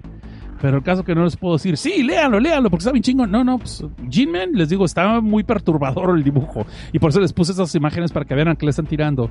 Fishman, eh, digo, los peces mutantes, está interesante el concepto, me gustó la idea, pero no le estoy viendo mucho futuro lo que es por el dibujo. Pero bueno, ahí como ustedes vean. Dice aquí César Ramos, ah, gracias, ya nos apoyó aquí, ya nos hizo el, favor de buscarlo. Y sí, dice, episodio 6 de Filme Tinta y Sangre, sí es Animosity. Ahí está, es Animosity. Muchas gracias, César Ramos. Entonces dice Barney, entonces el elefante es un Hitler elefante. Sí, más o menos, pero no es el dirigente, pero sí es, sí es uno, es como que de los enforzadores más cabrones. Dice Carlos Enrique Estrada Reyes, dice, va a ser complicado encontrar ese manga. Si buscas hentai manga, te van a salir páginas hentai en lugar de este manga. Sí, 100%. De hecho, para la portada que estás viendo, tuve que agarrarlo de, no les puedo decir qué página es, porque si le digo que es Banda Fox, pues puede haber problemas, ¿no? Pero entonces, si no, si yo supiera que no hubiera problemas, les diría que era Manga Fox, donde lo puedo encontrar. Entonces, pero no quiero meterme en problemas. Entonces, eh, ahí es donde tuve que agarrar los screenshots de la misma, del mismo página para leerlo, porque si buscas en Google las imágenes del póster y todo eso manga, no, te salen otras cosas. Dice aquí, Víctor Terraza, saludos. Ah, mira, aquí está Víctor Terraza. ¿Cómo estás, dijo? Chido, chido, chido. Y dice, que esa gente porque estás explorando otro tipo de depravación. Pero hasta el momento no se está viendo nada, pues. O sea, lo único, no hay ninguna, de- lo único que podríamos decir. A ver, hay algo que sí no los expliqué. Al principio vemos una historia de una señora con una niña que le está explicando de las hormigas, un hormiguero, ¿no? Un tipo de hormigas que en vez de tener el montículo hacia arriba como un volcancito, como una montañita, es un hoyo hacia abajo. Y que obviamente este tipo de hormigas, cuando pasa un insecto, cae en este tipo de trampa, no se puede salir porque por más que trata de trepar la arena, pues se desliza como si fuera una, no la llamo desliza, pero como una trampa, ¿no? Y ya en el fondo, pues llegan las hormigas y se la, la agarran a este insecto y se lo llevan. Y podemos ver que la niña que están mostrándole esto como que agarra cierta fascinación por, pues, por la forma en que atrapas un insecto y que no puede escapar. Después vemos entonces que parece ser que este fantasma es esa niña y varios personajes se quejan, o no se quejan, sino que hacen un comentario de que el departamento es como si fuera una telaraña donde cualquiera que llega ya no puede escapar y va creciendo la red y el poder de esta mujer, de, esta, de este fantasma donde lo está capturando sus presas y está jugando con ellos. Entonces, si vemos del lado que tú estás diciendo que Hentai está explorando otro tipo de depravación, pues sería simplemente desmembrar a sus víctimas y hacerlas sufrir. Pero pues eso no es un concepto muy nuevo, pues es lo que cualquier pinche psicótico imbécil hace. O sea, ¿sí me explico? No hay una razón de, pero puedes tener razón, Carlos Enrique, puedes tener razón y tal vez está muy pronto a la idea y estoy, saltando conclusiones, ¿no? Estoy saltierdo a conclusiones. Investiguen por qué dije eso. Anyway, anyway, dice, el autor ya sabía que su obra no iba a jalar y por eso le puso un nombre para llamar atención. Pues son tres autores, pero sí, es muy posible. Bueno, son, ya sabes que está el escritor, está el dibujante, todo eso, sí. Dice, pues, dice Carlos Enrique, pues yo sí le entraba a la fantasma Loli. Ok, voy a hacer como que no leí nada. Y Ryler. y, y Ryler alert. Jin dice, I like tacos. Jinmen plantea cosas interesantes. Su punto flojo son los personajes. Totalmente de acuerdo, totalmente de acuerdo. Discúlpenme que este episodio les traje pues puras cosas chafonas, neta, que no estoy convencido de nada. Este episodio sí, de hecho estaba leyendo otro que iba mejorcito, pero apenas llevaba dos episodios. Dije, no, me voy a esperar unos seis episodios para ver si vale la pena recomendarlo. Luego les aviso cuál es. Y después, y, dejé otro, dropeé otro cómic porque estaba empezando lo mismo: de que un extraño de repente perdió conocimiento y cuando despertó está atado y va a tener que jugar un juego mortal. Dije, no, next. Dije, next, ya estuvo, ya estuvo bueno de eso. Vamos a ver, dice Hentai también puede significar transformación. Hentai significar transformación. Fíjate que. Perdonen, disculpen ustedes que están escuchando en vivo. ¿No les importa si hablo un poquito más de fondo de estas obras así? Porque ahora sí, pues pueden alegarme que estoy spoileando, pero pues no puedo spoilear gran cosa en seis episodios. O sea, inclusive la obra no termina. Pero cosas que sí estoy viendo y de las que estoy sacando conclusiones. No sé si les molesta eso, pero bueno. Si les molesta, pues perdonen, ¿no? Y ahí va. El hentai también puede significar transformación. Ok, está interesante eso. Hay un momento donde tengo que se ve que el fantasma como que le dice hermana a la protagonista, a Yuko, no nos queda muy claro si está diciendo hermana como el concepto de hermana familiar o simplemente le está diciendo Nissan como les dicen a las hermanas a las, a las mujeres mayores, sí, como por respeto. Ya saben como en Japón tienen son de Nissan o Nissan y todo eso así a las personas que no necesariamente son familiares tuyos, sino simplemente por respeto a una persona mayor, que es de, de un hombre una mujer, un joven mayor que tú, le dicen de esa forma. Entonces no sé si ese es el concepto. Vamos a ver, de ahí dice, dice, es que hay una pequeña confusión en las palabras de los mangas pornos y doujis llamados mangas H, que son Echi, pero que llamamos hentai, que en realidad significa pervertido transformación. Bueno, vamos a dejarlo en transformación. Vamos a dejarlo en transformación. O sea, hentai es para la persona que los mangas H's que son técnicamente en materia porno. Okay. Dice, Nora Cortinas, ya vi. Mm, ¿Qué viste, Nora? yo quité mi cámara por si las dudas. No sé, ¿estamos hablando de mí o qué? ok, dice... Dice, hentai sin resultados sexuales. Está bueno, sí. Y vamos a hablar de hentai sin resultados sexuales. Me lo voy a fusilar, Marcos. Gracias, gracias. No, voy a decir, eh, otra visión. Hentai sin resultados sexuales. Sexuales. Dice, vamos a ver, C dólares sin capa. Pues sin capa y sin dinero. Patreon.com diagonal debajo. Eso, eso es patreon.com diagonal debajo. El héroe sin capa. Patreon.com diagonal debajo. Aviéntemelos en la cara. ya, ya, ya, ya. Ya, ya, ya. Ya estamos hablando. Me gusta. Lo que sí me gusta de los programas en vivo, muchachos, y eso sí se los voy a confesar, yo era muy reacio a hacer programas en vivo más en YouTube. Pero lo que sí me gusta es la interacción con ustedes. Me gusta mucho cuando estamos platicando de las cosas que ustedes están exponiendo en sus temas y lo que, las reflexiones. Eh, pero para no distraerme, trato de leerlos ya después de que hablé de la obra. Entonces, pero me gusta leerlos, me gusta interactuar de esta forma. Y si por mí fuera, pudiera tratar de traerlos de vez en cuando, otra vez al, al, programa, tenerlos así, hablar en, en, persona, ¿no? Pero bueno, en persona entre comillas, pero bueno. Vamos a ver, dice, existen los mangas, dice aquí Marco García bien activo, dice, existen los mangas clase B, así como existen las B-movies, no hay problema con reseñas. Pues sí, pero siento, bueno, bueno, es que siento que si hacemos este programa y cada dos semanas tengo que traerles cosas buenas, y como fue decepcionante. Y la mera verdad dije, no, pues es que ya lo leí, ya lo leí, no puedo empezar otro pinche manga al rato. Y, y, tengo que me encontré muchos. Lo que sí tenemos algo que quiero ver es el, el como les está diciendo, pues queremos hablar de, de Reversi Parasite ese sí, pues me gustó la idea, pero quiero ver si vale la pena que sea un spin-off, ¿no? Eso, gracias. Dice, vamos a ver, dice, eh, dice Efren, ¿qué andas? Aquí solo pasando a saludar. Pues hola, Efren. Te perdiste de, de, peces mutantes, animales rebeldes que cobran figura humana en las caras, rostros humanos, y al final una obra que se llama Hentai, que es todo menos hentai. Es, bueno, depende, según aquí nos están educando, este, puede ser transformación. Bueno, muy bien. Dice Nora Cortinas, las imágenes de Jinmen parece que todos los animales tienen aplanadas las caras, están súper raros los ojos están muy raros, súper creepy, lo veré por eso. Sí, sí es lo que te digo, que es lo que me tiene enganchado, o sea, lo que me tiene enganchado es que sí son pinches creepy después. Ok, sí les voy a decir esto. Eh, spoiler, si no quieren escuchar, ahí va. Después salen unos ratones súper creepy por el rostro, pero lo curioso es cómo ellos, los, los ratones, ves a un humano, nomás voy a decirlo de esta forma, ves a un humano a lo lejos y dice, hey tú, Kyle, güey, ya Simón acá, o al revés, no, no vengas para acá, como es como recién los conocemos. Entonces ves a un humano y tú, hey, ¿qué onda? ¿Cómo estás? Todo el rollo. Y el pinche humano te saluda y todo el rollo, pero lo que no te das cuenta es de que en el hombro trae un ratón. Y esos ratones, ay, esos ratones,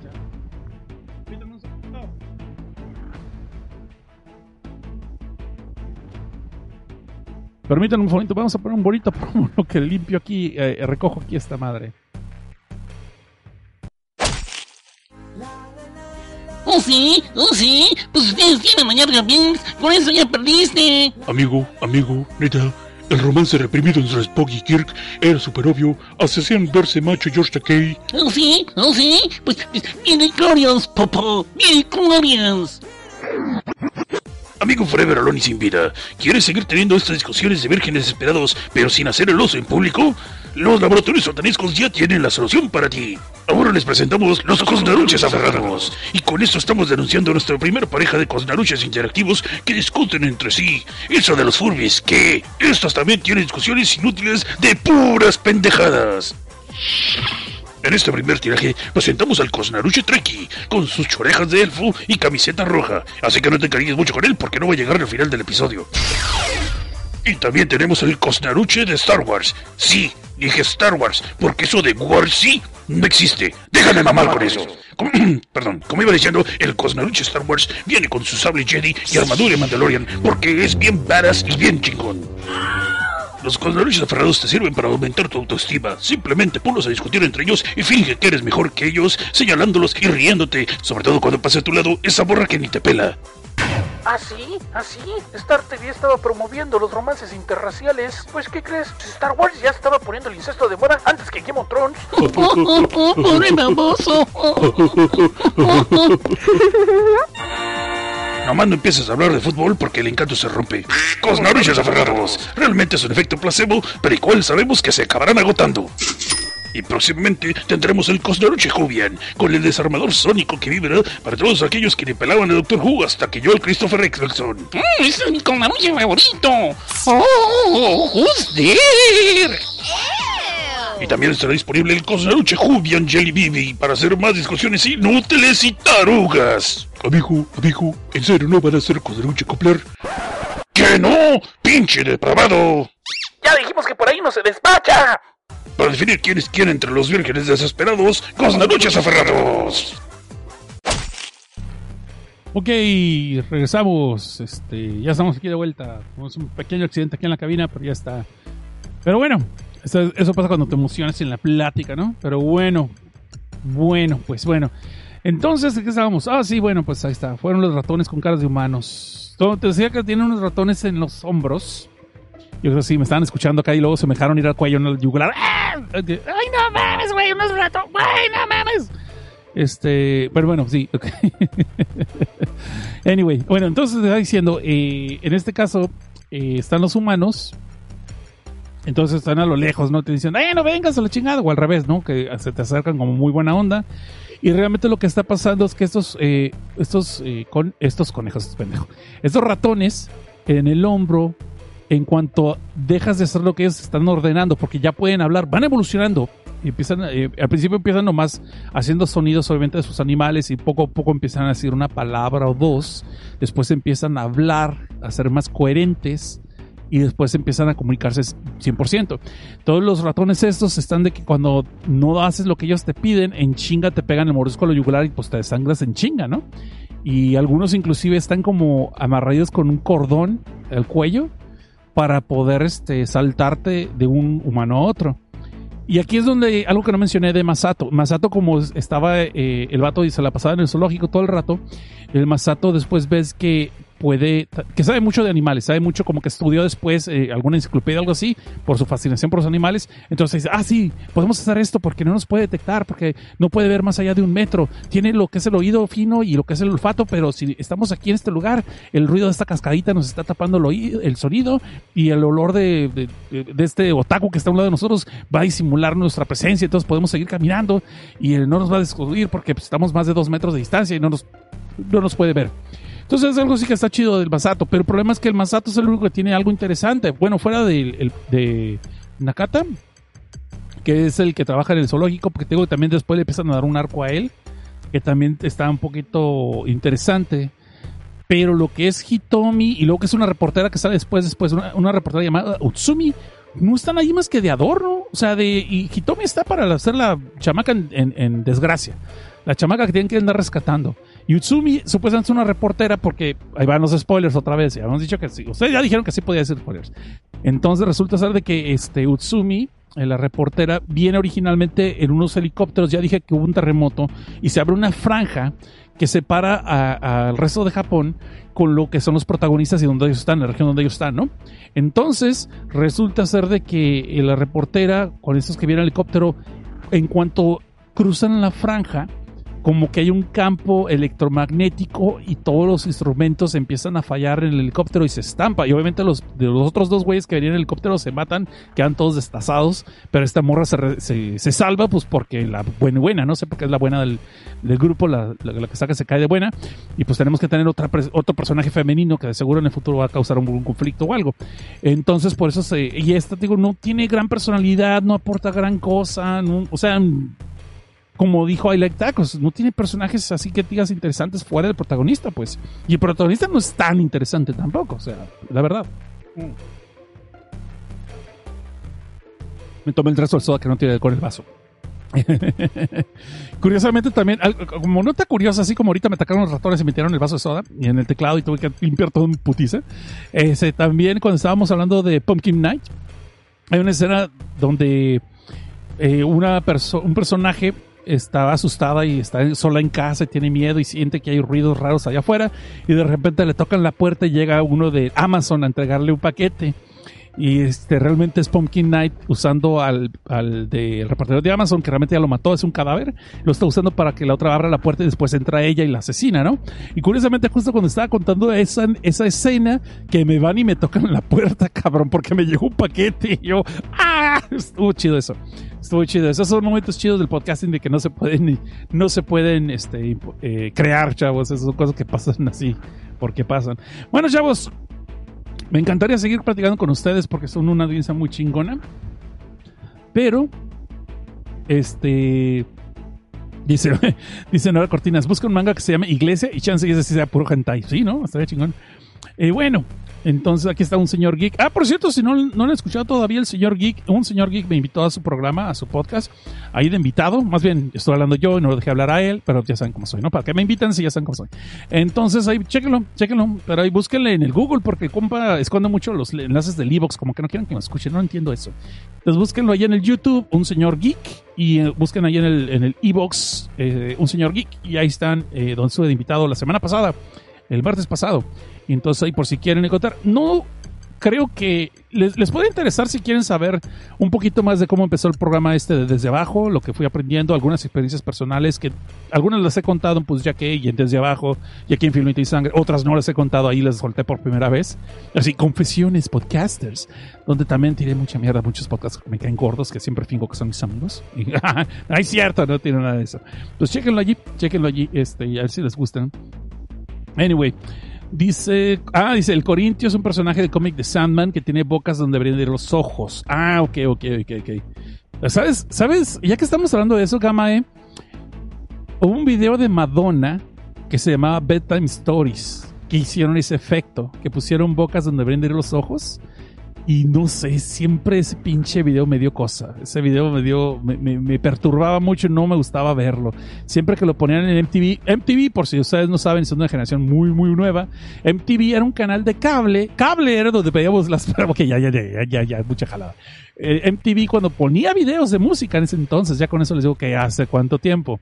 Eh, cuando sacaron ese video de Bedtime Stories, es, es- hicieron ese efecto de los personajes, como dice del Corintio.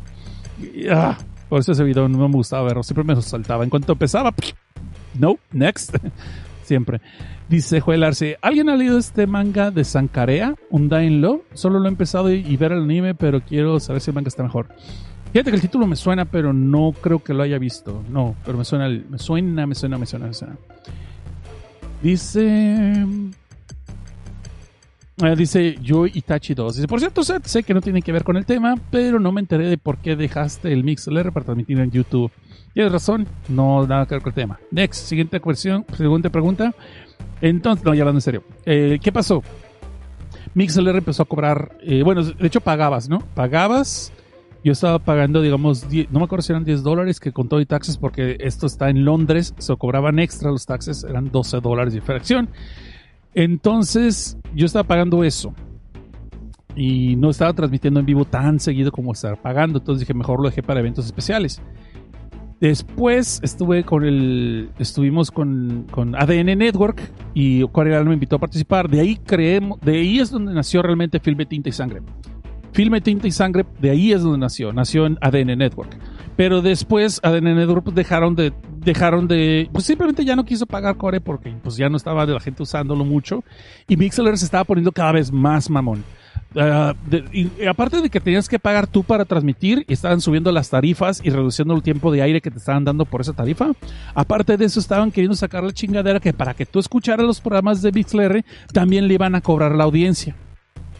Yo me quedé así como que, no seas mamón. O ya cuando, ya cuando vimos todo eso, pues obviamente ya no iba a ser, no, no valía la pena. No nos iba a ayudar en nada. Y no estamos haciendo dinero de esto como para pagar un servicio caro y que se pongan tantos pinches moños de premium, ¿sí me explico? Y que no era tan buen servicio, empezamos por allí. Aún ni de gorra, ¿eh? No era muy buen servicio.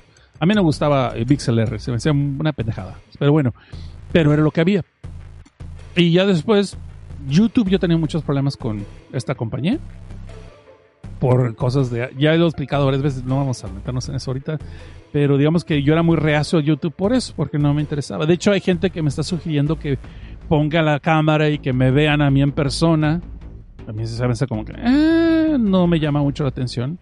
Yo creo que sería muy divertido ver cómo tiro la soda arriba del teclado, tengo que limpiar todo en putiza, ¿no? Eso- sería divertido eso, supongo yo. Y tal vez sería divertido ver cómo me agarro la chichi cada vez que les digo que tengo la mano en corazón. Yo sé que eso quieren ver, bola de perdidos, yo sé, por eso los quiero. Pero ya hablando en serio, creo que también creo que le robo un poquito de, de, de magia a la idea de que si les estoy narrando algo, ustedes están usando su imaginación de lo que yo les estoy narrando y el juego que hacemos ustedes y yo de la interacción, ¿no? Las pendejadas que digo de repente que se me ocurre improvisar, porque la idea de este concepto de filme tinte de sangre desde abajo en vivo es que improvisa yo las reseñas. Las podré escribir, las podré escribir, no hay ningún problema porque tenía un blog y escribía pinches reseñas acá, tres, cuatro reseñas diarias. Pero no es el punto, el punto es que me ejercite yo, que me obligue a mí a hacer el ejercicio de la improvisación y a ustedes pues les ayuda el concepto de imaginarse lo que está pasando con lo que estoy narrando y aparte de eso pues las pendejadas que de repente se me ocurren aquí. Este, o, o las pendejadas que me ocurren a mí aquí, como la que acaba de pasar hace un ratito, ¿no? Pero bueno, básicamente eso fue por lo que dejamos eh, Mixler. Perdón, perdón, perdón. Y dice, Sankara era como la novia, era como la de mi novia zombie que tomaba veneno de hortensias azules. Ah, ok. Ok, ok. Voy a checar eso. Eh, Dice que juegarse por general es el caso de... Ok, no sé están hablando. Lo de Mixler nunca supieron cómo monetizar la plataforma. No, de hecho, y control de calidad también, ¿eh? Eh, eh, Teníamos muchos problemas también para transmitir, o se caía la página, era un desmadre, era un, desmadre. Pero hasta ahí. Jóvenes, vamos a dejarlo hasta aquí el día de hoy. Primero que nada, muchas gracias por acompañarme, son un montón. Por favor, levante la manita arriba en lo que yo les leo rápidamente los comentarios del blog, ¿no? Le digo, ¿cuál blog, güey? Ni comentarios hay en el blog. No, los comentarios que están en el e-box antes de que el teclado me truene porque tengo que limpiarlo. Eh, tengo que limpiarle todo el desmadre que pasó. Así que vamos a dejarlo rápido aquí. Eh, me gustaría que dejaran. Levanten la manita para darles, para pasar lista y dar gracias a las personas que están en vivo todavía. En lo que leo los comentarios que hubo en el e-box. Que pues no más fueron dos. Dice, están a mi casa que dice, ¡eh! Desde comerciales con la lucha es el mejor que he escuchado, no pare de reír. Ok, pues cuál de los tres, no sé. Dice William Wallace, que vuelva el Vulgarator. De hecho, iba a poner el de Vulgarator, pero me apendejé y puse los cosmollitos aferrados, perdón, pero pues es lo que pasó cuando los ratones me amenazaron de muerte, ¿no? Es lo que pasó. Te lo debo, Willy, William Wallace, te lo debo. Te lo debo. Sebram Celoyo dice, "Duh, llegué a despedirme, luego lo escucho. Pues sí, pues, pero llegaste, cabrón. Ahí deje su like, por favor, joven. Deje su like, su bonito like. Bueno, ya se la saben, así que voy a ser rápido, voy a ser breve, por favor. Si me quieren seguir en las redes, yo soy arroba Seth Cosnar, no sé para qué, pero ahí estoy. Cualquier duda, consulta, pregunta, mentada de madre, oh, mentada de madre, pues, se los voy a regresar, pero cualquier consulta, cualquier pregunta, cualquier sugerencia, ahí me encuentran ustedes como arroba Seth Cosnar. Filme Tinta y Sangre en Facebook, arroba Film Tinta Sangre en el Twitter y también Filme Tinta y Sangre en el Instagram. Que no lo estoy moviendo mucho porque pues tiempo, dude. No tengo tiempo para redes sociales ni para la primera, que es la mía, la personal, mucho menos para todas las demás que tengo que poner y subir material, ¿no? Pero les, les agradecería si después nos apoyan allí siguiéndonos, recomendándonos este podcast. Gracias por las suscripciones nuevas que han llegado. Estoy haciendo lo posible por que ustedes estén contentos y se queden aquí. No les voy a echar el choro de que sin ustedes esto no sería posible, pero la mera verdad sí les voy a decir que sin ustedes no sería divertido. No sería divertido y no valdría la pena tanto como ahorita. ¿ok? Son muchas gracias por su atención, gracias por su tiempo que están aquí escuchándome en vivo y gracias por tomarse la molestia de descargarlo cuando lo escuchan en podcast. Eso creo que no se los digo lo suficiente, se los digo ahorita, ahorita que todavía tengo oportunidad de hacerlo. So, muchas gracias. Y por favor ayúdenos suscribiéndose allí al es youtube.com diagonal desde abajo podcast y recuerden háganlo como Peter Pan y píquenle en la campanita para que les lleguen las notificaciones. Ay, qué norteño de repente. Así como el señor Suki que llegó la notificación de que iba a pasar el programa cuando pues yo no avisé. Muy bien, ahora sí vamos a pasar lista entonces. Está aquí Nora Cortinas, que aguantó hasta el final. Al Santiago, Abraham Celoyo, Camargo 180, César Ramos, Marco García, Gamae, Janus G, Vulture MX, El Pacuac, este, Marco García, ya otra vez, Marco García. Sí, otra vez, sigue su padre. Jaime, James Álvarez. I like tacos. Y creo que son todos. Creo que son todos los que ya pasaron lista. Muchas gracias a ustedes por escuchar. Pero antes tenemos que decirles que estas personas también hay que darle gracias a las que fueron a Evox y me metieron el pulgar. Como Alejandro Hidalgo M, Will Hanso, Sal Carpio, William Wallace, Namikaze, El Chino Chido, César Vladimir Calfield, Señor Suki, Carlos Rabiela, Yuki Soto, Michi the Killer, Sergio Scotton, Emanuel Flores, José, Adrián Cruz Cruz y Allen Marcells. A todos ustedes, ah, y Eric Adán López aquí llegó ahorita. Y a todos ustedes, muchas gracias por ir a meter el pulgar. Y bueno, pues también lo pueden hacer aquí en el YouTube. YouTube, también pueden aquí dejarlo. Y discúlpenme si esta vez no les traje muy buenas recomendaciones, pero ahí dejen sus comentarios en el e-box y ustedes también pueden recomendarme cosas. Nomás acuérdense que si son mangas que tienen más de 50 números, pues me voy a tardar, como hay dos, tres por ahí recomendaciones que tengo. Entonces, los espero en dos lunes. Espero que ahora sí no quedarles mal y pasarlo el martes, porque sí, el trabajo aquí, afortunadamente, algo así que sí me dijo mi jefe. Y yo sé que estoy quejándome de mi jefe, pero no es cierto. Mi jefe es a toda madre. El problema es que tengo cuatro jefes. Cuatro. Uno, uno, no dos, no tres. Cuatro, cabrón. Y de hecho, si tomamos en cuenta, eso sin tomar en cuenta los de eh, los del nivel más alto, los ejecutivos, los VIPs, entonces tengo como diez, cabrón. Más de los cuatro. Diez más aparte de los cuatro. Eso está cabrón. Pero lo que sí, uno de ellos que sí me gusta, que Joder Arce también dice, y yo, sí, tú, Joder Arce también está aquí. ¡Eh, chido! ¡Eh! Entonces, comenté diciendo, eh, algo que sí me dice eh, en lo que es respecto aquí a lo que estamos trabajando ahorita, de que hay ahorita mucho trabajo, lo cual es muy bueno, y doy gracias porque tengo un trabajo, pero no deja de ser una y cuando llegas de, trabajar a la casa ya no tienes ganas de nada. Y es lo que me ha pasado en esta quincena. Estamos con con toda la gente que se fue a trabajar a home office y la gente que está regresando, pues estamos haciendo muchos arreglos, muchos cambios en las oficinas, en las, porque no es una oficina, no son dos, es un edificio completo, más aparte de sucursales. So, está cabrón. Así que cuando les digo en serio, en buena onda, yo sé que ustedes son bien pinches comprensivos, son bien comprensivos y lo agradezco de todo corazón. Cuando les digo voy a tener que posponer el, programa para otro día, no es por mala onda y no es porque se me hinchó un huevo, bueno, algo así. Este, porque sí vengo muy madreado a veces. Y no quiero que si ustedes están dándome su tiempo, yo no les pueda traer por lo menos algo de calidad o por lo menos echarle ganas para que ustedes por un par de horas por lo menos se distraigan. So, esa es la razón realmente por la que a veces cancelo los programas. Desgraciadamente, pues no les puedo decir de un día para otro, pues porque en ese momento sé que no la voy a cuajar.